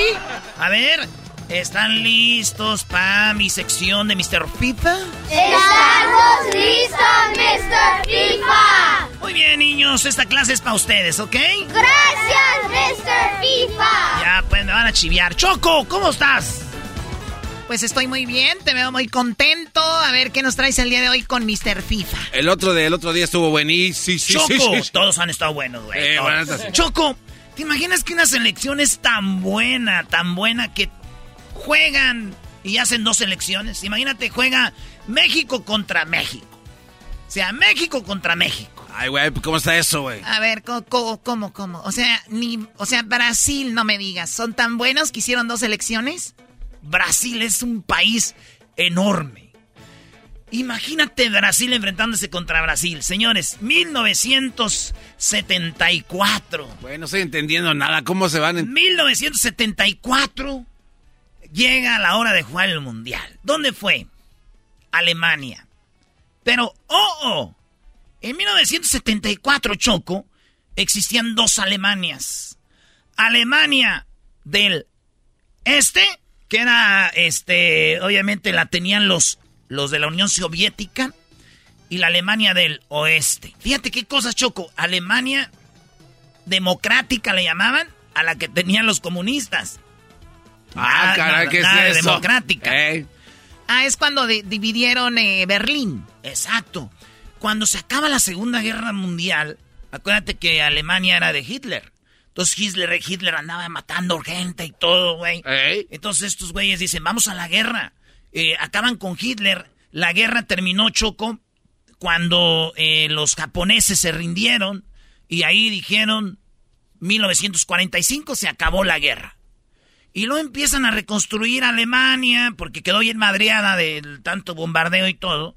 Y, y- y Stalin, eh, que era el mero mero de Rusia, bueno, la Unión Soviética, eh, madrió a, a- a Hitler en el este y por el oeste le llegaron los ingleses, franceses y, y americanos. Y cuando acabaron con Hitler, que lo ma- madrearon, dijeron, ok, ahora sí, muchachones, agarren cada quien su parte de Alemania. Dijeron los soviéticos, nosotros agarramos el este y ustedes agarren el oeste. Y se llamó Alemania, Alemania eh, democrática, la que tenían los soviéticos. Y la otra Alemania, pues era la Alemania federal, le decían. Llegó el Mundial 1974. Hay cuatro grupos, 16 equipos. ¿Y qué creen? Le toca a Alemania jugar contra Alemania, Choco. O sea, dos Alemanias. La Alemania dividida y se enfrentan. Hubo amenazas de bomba. lo bueno que el partido fue del lado de Alemania, que tenían los aliados con Inglaterra, Francia, Estados Unidos. Era el gobierno que ellos tenían, ¿no? Entonces se viene el partido. Obviamente ganó Alemania del. De los aliados. De los aliados a la soviética. ¿Por qué, Choco? Estaban bien pobrecitos los de la los de Alemania soviética, los alemanes democráticos. Choco, cuando dividen el país, resulta de que en poquitos años, más de 5 millones de alemanes del lado de los soviéticos empiezan a brincar para el lado de donde están los, los de la federal, ¿verdad? Y fue cuando un día en la noche, 1961, en agosto, en la madrugada, Choco, dicen, ya, son muchos alemanes del, del, de que están acá con los comunistas yéndose para allá, güey. Muro. Muro de Berlín. Ponen el muro de Berlín de un día para otro. Hay gente que andaba cotorreando en el otro lado, ya no, ya no regresó. No. Oye, ¿a qué horas llegas? Ya pusieron un muro, ya no puedo ir. Era el muro que hicieron primero con alambre de púas, después le echaron una manita y lo hicieron de concreto y después le empezaron a echar de metal, güey, de hormigón. Era un muro que no pasaba nadie, güey. Y empezó la gente a morirse de hambre, muchos empezaron a irse por otro lado. Llegó el presidente de... Hasta que en 1989 duró 28 años el muro. En 1900 Choco 89. ¿Se acuerdan cuando fuimos, eh, cuando estuvimos allá en El Paso, Texas, allá en Estados Unidos? Porque, pues, saludos desde acá. Este, este, hicimos el, el Hogs No Walls. Sí, abrazos, que, que se abrazaron, que duraban 30, ¿cuánto, cuánto duran? Como unos dos, dos mil, les daban como tres minutos, ¿verdad? Choco para abrazarse, pues tumbaron el muro. Después de 28 años, para toda la vida, se abrazaron todos ahí. Así que tiene que ver con el fútbol. Locura es de que dos Alemanias jugaron en un mundial y después de eso se volvió a unir a Alemania. ¿Te acuerdas de Beckenbauer? Como no, Franz Beckenbauer, ¿En cuál Alemania crees que jugaba? No me digas que en la democrática. Jugaba en la Alemania de los aliados. Ah. Ahí jugaba Beckenbauer. Pero ahí te va cómo, cómo quedó el mundial. Fue campeón Alemania, güey. ¿Cuál Alemania? Alemania, pues Alemania de... ¿Aliados? de aliados. Pero imagínate si no se hubiera separado, güey. O sea que de por sí fueron campeones. hubiera sido un alemanión. Claro. no, no, hubiera sido un equipazo. Sí, sí, claro, claro. Como es, Alemania tiene cuatro campeonatos del mundo, güey, no es cualquier cosa. También es como que... Entonces, en el grupo 2, en el grupo 1 Alemania, y al otro Alemania, Chile y Austria. Locura que en ese mundial, no crees que califican a octavos de final, cuartos de final, semifinal y final, no. Hubo cuatro grupos y de cada grupo sacaban, eh, de los ganadores del grupo sacaron dos grupos. O sea, de los cuatro, dos de cada grupo iban a jugar a hacer otros grupos. Ah, ya, ya que los cuatro grupos jugaron, hicieron el grupo A y grupo B. En el grupo A estaba Holanda, Brasil, Alemania Democrática, la soviética también calificó, ¿eh? No crees que era cualquier equipito. Y Argentina. Esos estudian en el grupo A. Y luego en el grupo B estaba Alemania Federal, que fue la campeona del mundo, Polonia, Suecia y Yugoslavia, güey. Esos eran dos grupos. El que ganara el grupo de cada. de que el que ganara el grupo se iba a la final directamente. ¿Cómo? o sea, nada más ganaban y se iban. Sí. Entonces, hace cuenta que jugaron dos grupos y, ahí está. Pues que el primer grupo lo gana Holanda, güey. Es el, ese Holanda de la, la, naranja mecánica. La naranja mecánica, acuérdate que es 74. Llega a la final del mundial, la pierde con este Alemania. Ese mismo Holanda de la naranja mecánica, en cuatro años más volvió a ir a la final contra Argentina. O sea, ellos siempre ganan, nunca ganaron nada. Holanda, este Choco, pues llegó a la final contra Alemania Federal y fue campeón Alemania Federal, eh, campeón en el 74 y eso fue la historia de la Alemania. Ahora sí que vamos a ir el, eh, un equipo a la mitad. O sea, eran tan poderosos que con medio país fueron campeones, bro. Entonces son en total tres campeonatos y medio, ¿no? Es lo que muchos dicen, oye, o sea, ¿qué, rollo? Sí, o sea, no pero muchos, pero muchos dicen, el campeón eran los de este lado ya, güey. y, y, así fue Choco. Pues gracias a Dios el muro cayó. Y, y recordando unas palabras que se, se, se dijeron fue el presidente... Eh, Ronald Reagan. El Ronald Reagan que dijo esto. This wall will fall, for it cannot withstand faith. Este muro tiene que caer, que caer y no puede resistir la fe. It cannot withstand truth. Esto no The marca la verdad. cannot Withstand freedom. No puede soportar. In October of 19 Y en el 89, señores, adiós al muro, fue algo muy bonito. Señoras y señores, soy Mr. FIFA. Hoy aprendieron que Alemania se enfrentó a Alemania en el 74 y Alemania Federal fue campeón del mundo y que después que cayó el muro dijeron nosotros, ah, entonces también somos nosotros. Yo soy Mr. FIFA, niños. ¡Eh, Mr. Gracias, FIFA! niños. Gracias, Mr. FIFA. De nada, ya regresamos. Desde Qatar, señores. Y la chocolata en Qatar.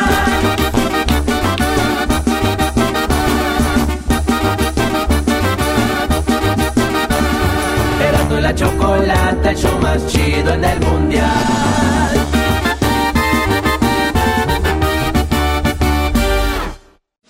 Erasmo y la chocolata en Qatar. Erasmo y la chocolata, el show más chido en el mundial. Erasmo y la chocolata, el show más chido en el mundial.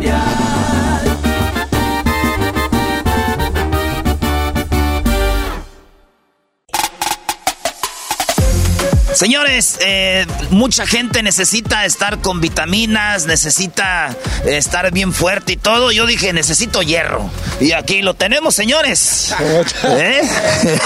El nuevo jefe de las chivas. Multivitaminas. Multivitaminas y hierro.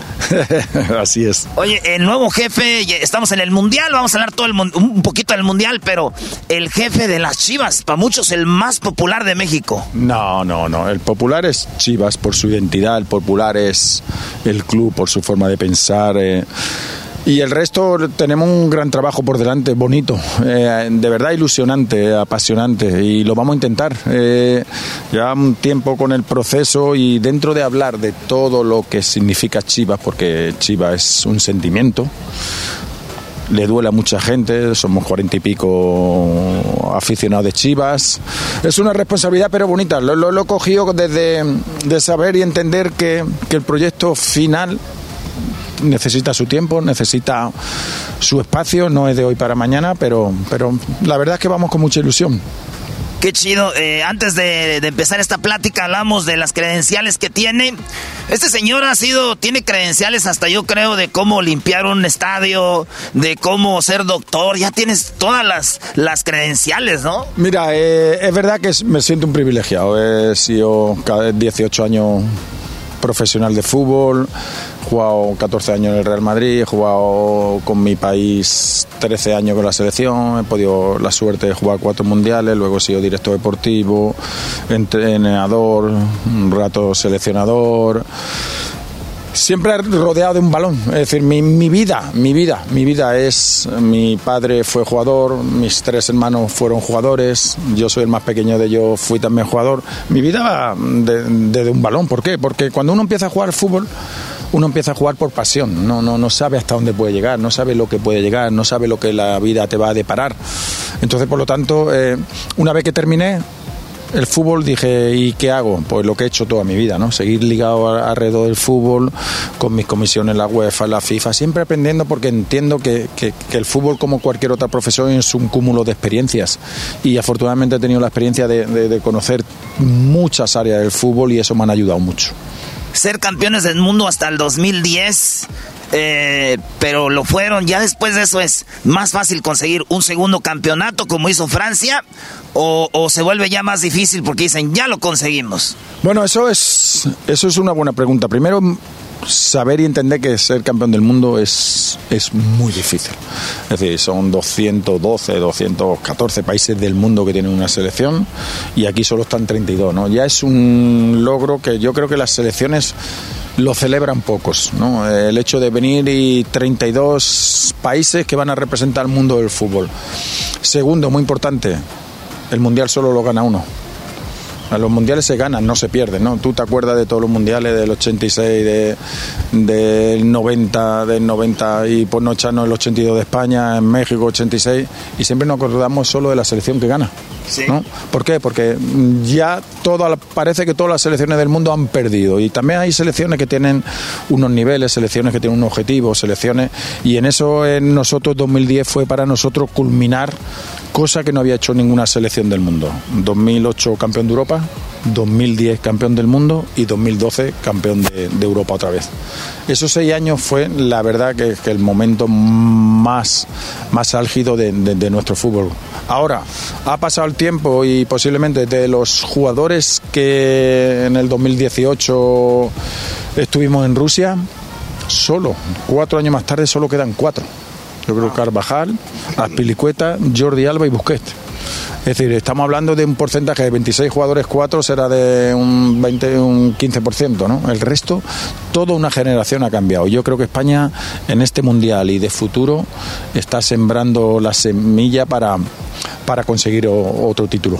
Sí, porque estos cuatro años que vienen, los jugadores juegan casi todos juntos. El, eh, España es una selección que ya fue campeona y no nomás es ganado, ganó, sino ganó bonito, ganó jugando bien. Y, estos jugadores, yo pienso para el 2026, España seguramente va a ser la generación que eh, la favorita para ser campeón del mundo. Mira, me gusta, me gusta el cambio. Eh, generacional. Eh, una selección que evidentemente, bueno, no sé si Busqué llegará, Jordi Alba llegará por edad, por, por, lo que sea el destino, no, pero está Rodri. España tiene su camino, su meta, ¿no? Pero va a ser un mundial que, que, ya está aquí dentro de tres años y medio. Eh, este, este, mundial, este mundial ya está prácticamente, está empezado, pero parece que va a terminar ya, ¿no?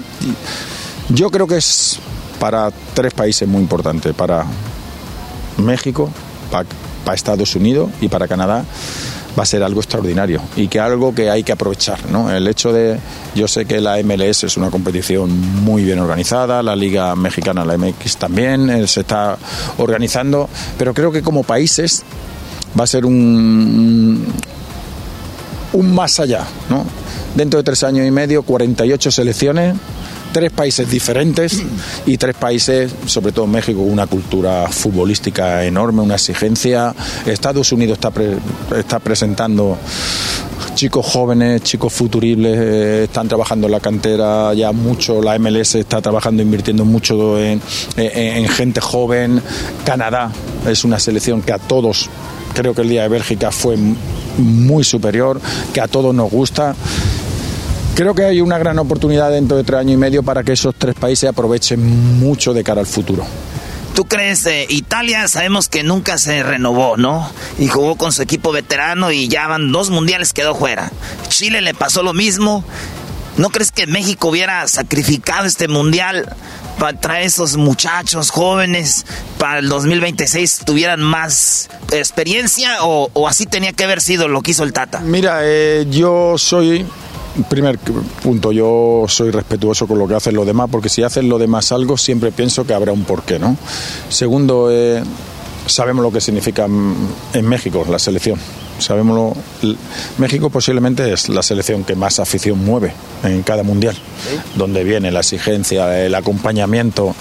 Si tuvieses que decir, bueno, nos paramos cuatro años y buscamos lo siguiente, es decir, al final México tiene México, Argentina, Brasil, España, Alemania, Francia, Inglaterra, Holanda son selecciones que, son poderosas y al final quieres venir. Cada seleccionador va a querer venir con lo máximo que él entienda. ¿Por qué? Porque el próximo son tres años y medio, ¿no? Pero si no, el próximo sería en cuatro años. Y cuatro años sí que hay tiempo suficiente para preparar una, una renovación, ¿no? Pero, pero si Tata yo respeto mucho porque le tengo cariño, le conozco eh, de dos o tres veces que he hablado con él.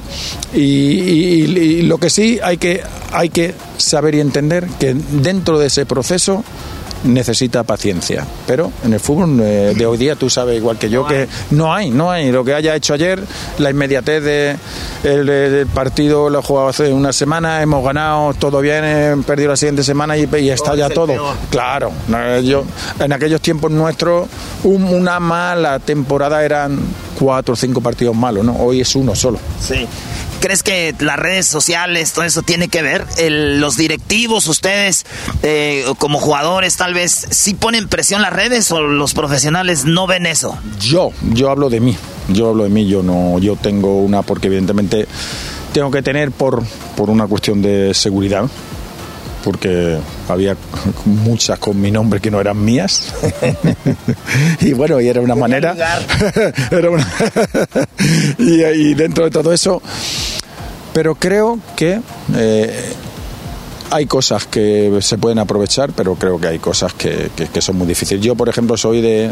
Yo me entrego al 100% en el trabajo, en el esfuerzo, eh, echarle hora, intentar conseguir lo mejor. Y esto es fútbol. Hay, el fútbol es una materia que o es un producto que, que muchas veces es difícil de entender, no es matemático, no son números, ¿no? En el fútbol tú haces un gran equipo y en semifinales te queda y, y dices, y hay un equipo con menos presupuesto que, que invierte menos y las cosas se dan y, se mete y ganan un título. Eso es lo bonito que tiene el fútbol, porque el fútbol no es matemático, no se puede controlar. El fútbol, el fútbol si no tuviese eso de que tú me siendo inferior me puedes ganar, perderíamos toda la ilusión por el fútbol, ¿no? Porque sería invierto dinero, consigo los mejores jugadores y ya he ganado, ¿no? Y el fútbol es imperfecto. En esas cosas, afortunadamente para nosotros es imperfecto. No, y hablaba con Diego Forlán que él fue goleador en España en el Villarreal. O sea, no fue goleador en el jugando para el Real o el Barça. Eso te da más, ¿no? Te da más, muchísimo más. Fue máximo goleador del campeonato del 2010 con Uruguay, ¿no? Porque hizo un- y llegó a, a- yo creo que fueron hasta semifinales. Uruguay siempre es una selección, pero ser eh, máximo goleador de un equipo como el Villarreal tiene mucho mérito, ¿no? Y eso habla de que hay maravillosos jugadores que desgraciadamente nunca han llegado a ese nivel top donde hoy están, porque uno también es verdad, ¿eh? También es verdad que cuando uno ve lo que ha sido en estos últimos 15 años, ¿no? que no hablamos de un año, ese o Cristiano o Messi, ¿no? Eh, cada uno en lo suyo, cada uno sin comparar a nadie, ¿eh? sino el, lo que han, lo que el mensaje que le han mandado al mundo del fútbol. Gente que por encima de todo está su trabajo, su esfuerzo, su sacrificio, su rendimiento. Es decir, son metidos 700, 800 goles cada uno. ¿no? Eso, eso, eso es una cuestión de loco, es una cuestión de loco. Y sobre todo porque han liderado el fútbol en estos últimos 12, 15 años. Pues uno era de un club, el otro de otro club, diferentes países, diferentes marcas deportivas. ¿no? Yo creo que ahora, ¿quién va a liderar el fútbol? El prole- eh, lo bueno, la pregunta es, ¿quién son los que tienen que liderar el cambio cuando desgraciadamente esta generación se vaya? Sí, o a veces es, también va a ser más bonito que no nomás tengamos dos y que tengamos no dos de 10, sino eh, 20 de 8, ¿no? 10 de 9, 10 de 9, ¿no? Porque, hombre, todo, todo entendíamos que, que Mbappé, ¿no? O todo entendemos que Mbappé es el próximo, ¿no? De, por, por, por, por tener el físico, por todo lo que es un jugador ya, pese a relativamente su juventud, ha tenido ya experiencia en el Mundial de Rusia, un segundo Mundial, está jugando, claro, el Paris Saint Germain. Quiere decirse, estamos hablando de algo diferenciador, ¿no? diferenciador. Eh, Mbappé es diferente. Ahora, tú hablas de, de procesos y con Chivas, que es donde vas a estar, eh, o ya estás, ya estás tú trabajando, porque estás en Qatar y me dijeron, está loco porque está trabajando mucho, está trabajando desde acá y a la vez está este con un ojo aquí y allá. ¿Qué pasó ahí? Voy a explicar. Antes, antes de la entrevista hablábamos tú y yo, ¿no? O bueno, hablamos con tu grupo. Tú me decías, ¿no? Eh, tu experiencia en el mundo del fútbol. Mira, un directo deportivo, lo vamos a explicar para que la gente pueda entender. Un directo deportivo es marca la línea deportiva de un club. ¿no? Los diferentes departamentos, coordinar diferentes departamentos, tu entrenador, marketing, publicidad, eh, comunicación, la situación económica, el área deportiva, la ciencia del deporte, ¿no? Esa es, en realidad, la función grande de un director deportivo. Yo no me dedico a entrenar. Eh, por cierto, Chivas tiene su entrenador. Y lleva dos semanas de pretemporada, están entrenando todos los días, a mí me reportan todos los días el entrenamiento.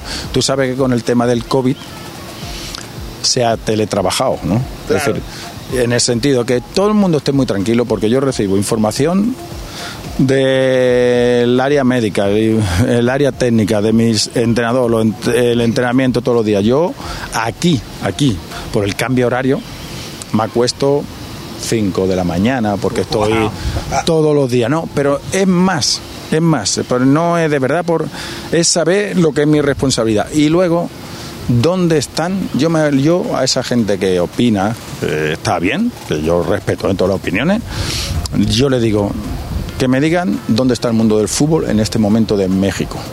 Que me digan dónde está. ¿Dónde están toda la mayoría de los presidentes? En Doha en el Mundial. ¿Dónde está la mayoría de los directores deportivos?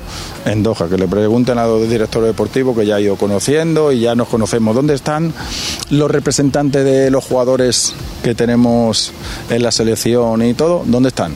En Doha, ¿no?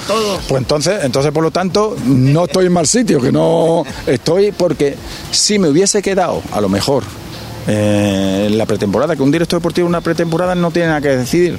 es su entrenador, no cambia nada, ¿no? Ahora, si me hubiese quedado allí, a lo mejor diría que tenía que estar aquí. si me hubiese quedado allí, dice, ¿por qué no está donde tiene que estar? ¿Dónde estaban los demás, no? Oye, pero ¿no has visto que ahora los, los programas de, de, deportes, ya más que hablar de fútbol, hablan más como de extra cancha, como dices tú? Señores, señores, vamos en vivo. Oigan, ¿qué está haciendo Hierro en la pretemporada? ¿Qué no encontró un técnico? ¿O acaso Hierro va a estar metiendo mano en la alineación? Pero Hierro está en, Qatar. Oigan, buenas noches. Sí, fíjense ustedes cómo es posible que esté Hierro en Qatar. ¿Qué está haciendo ahí? No debe estar en Cancún con las chivas. Así es, ¿no? Ya los programas hicieron eso.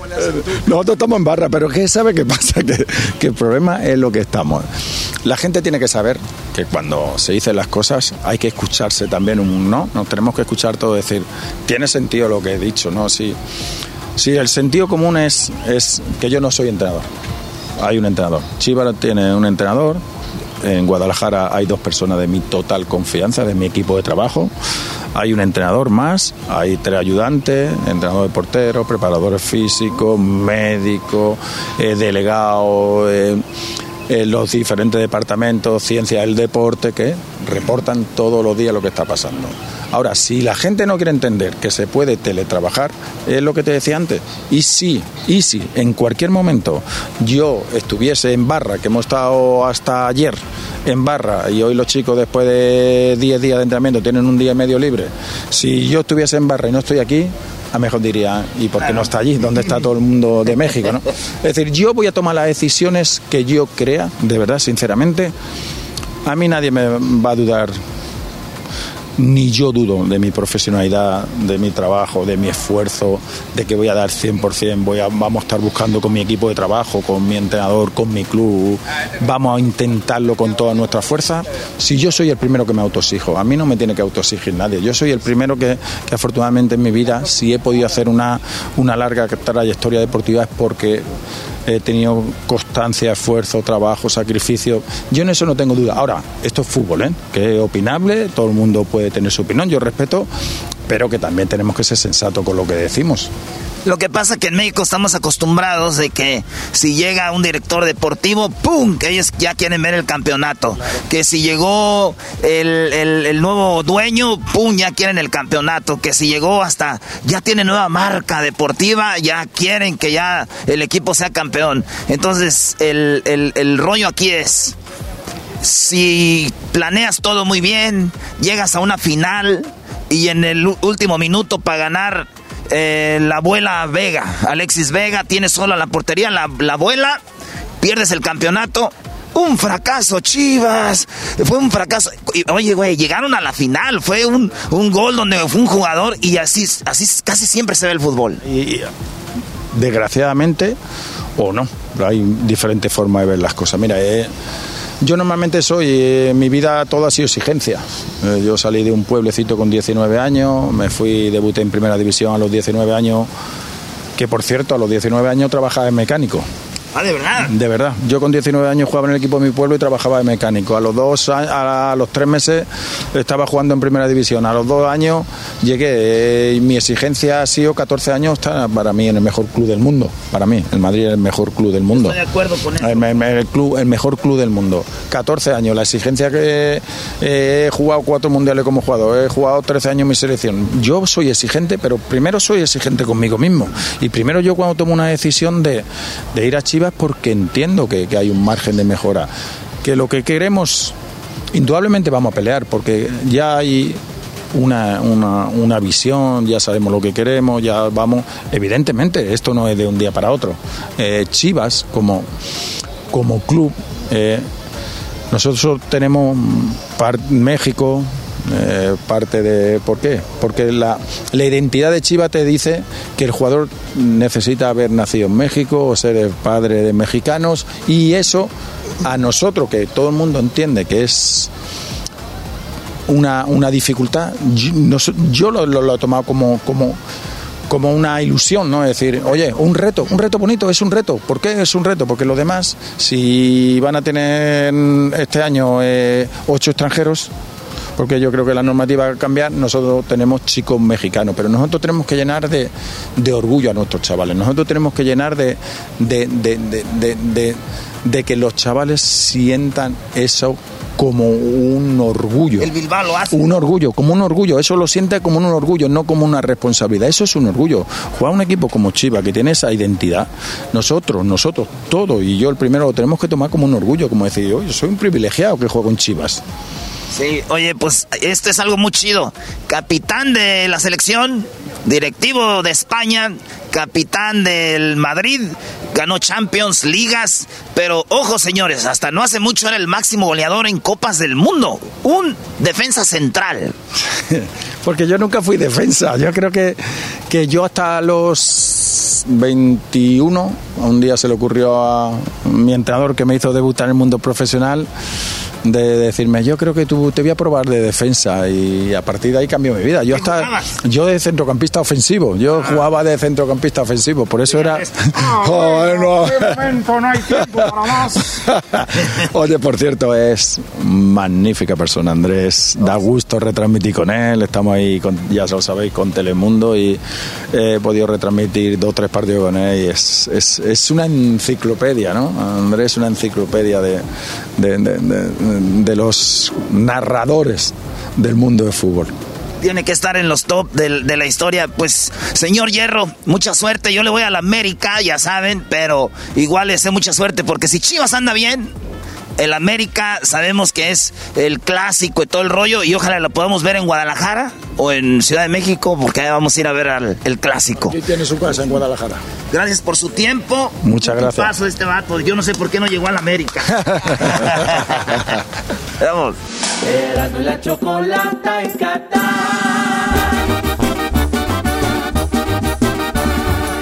la chocolata, el show más chido en el mundial. El show más chido en el mundial.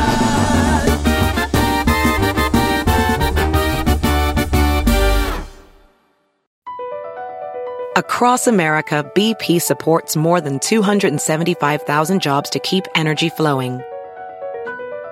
Jobs like building grid-scale solar energy in Ohio and producing gas with fewer operational emissions in Texas. It's and, not or. See what doing both means for energy nationwide at bp.com slash investing in America.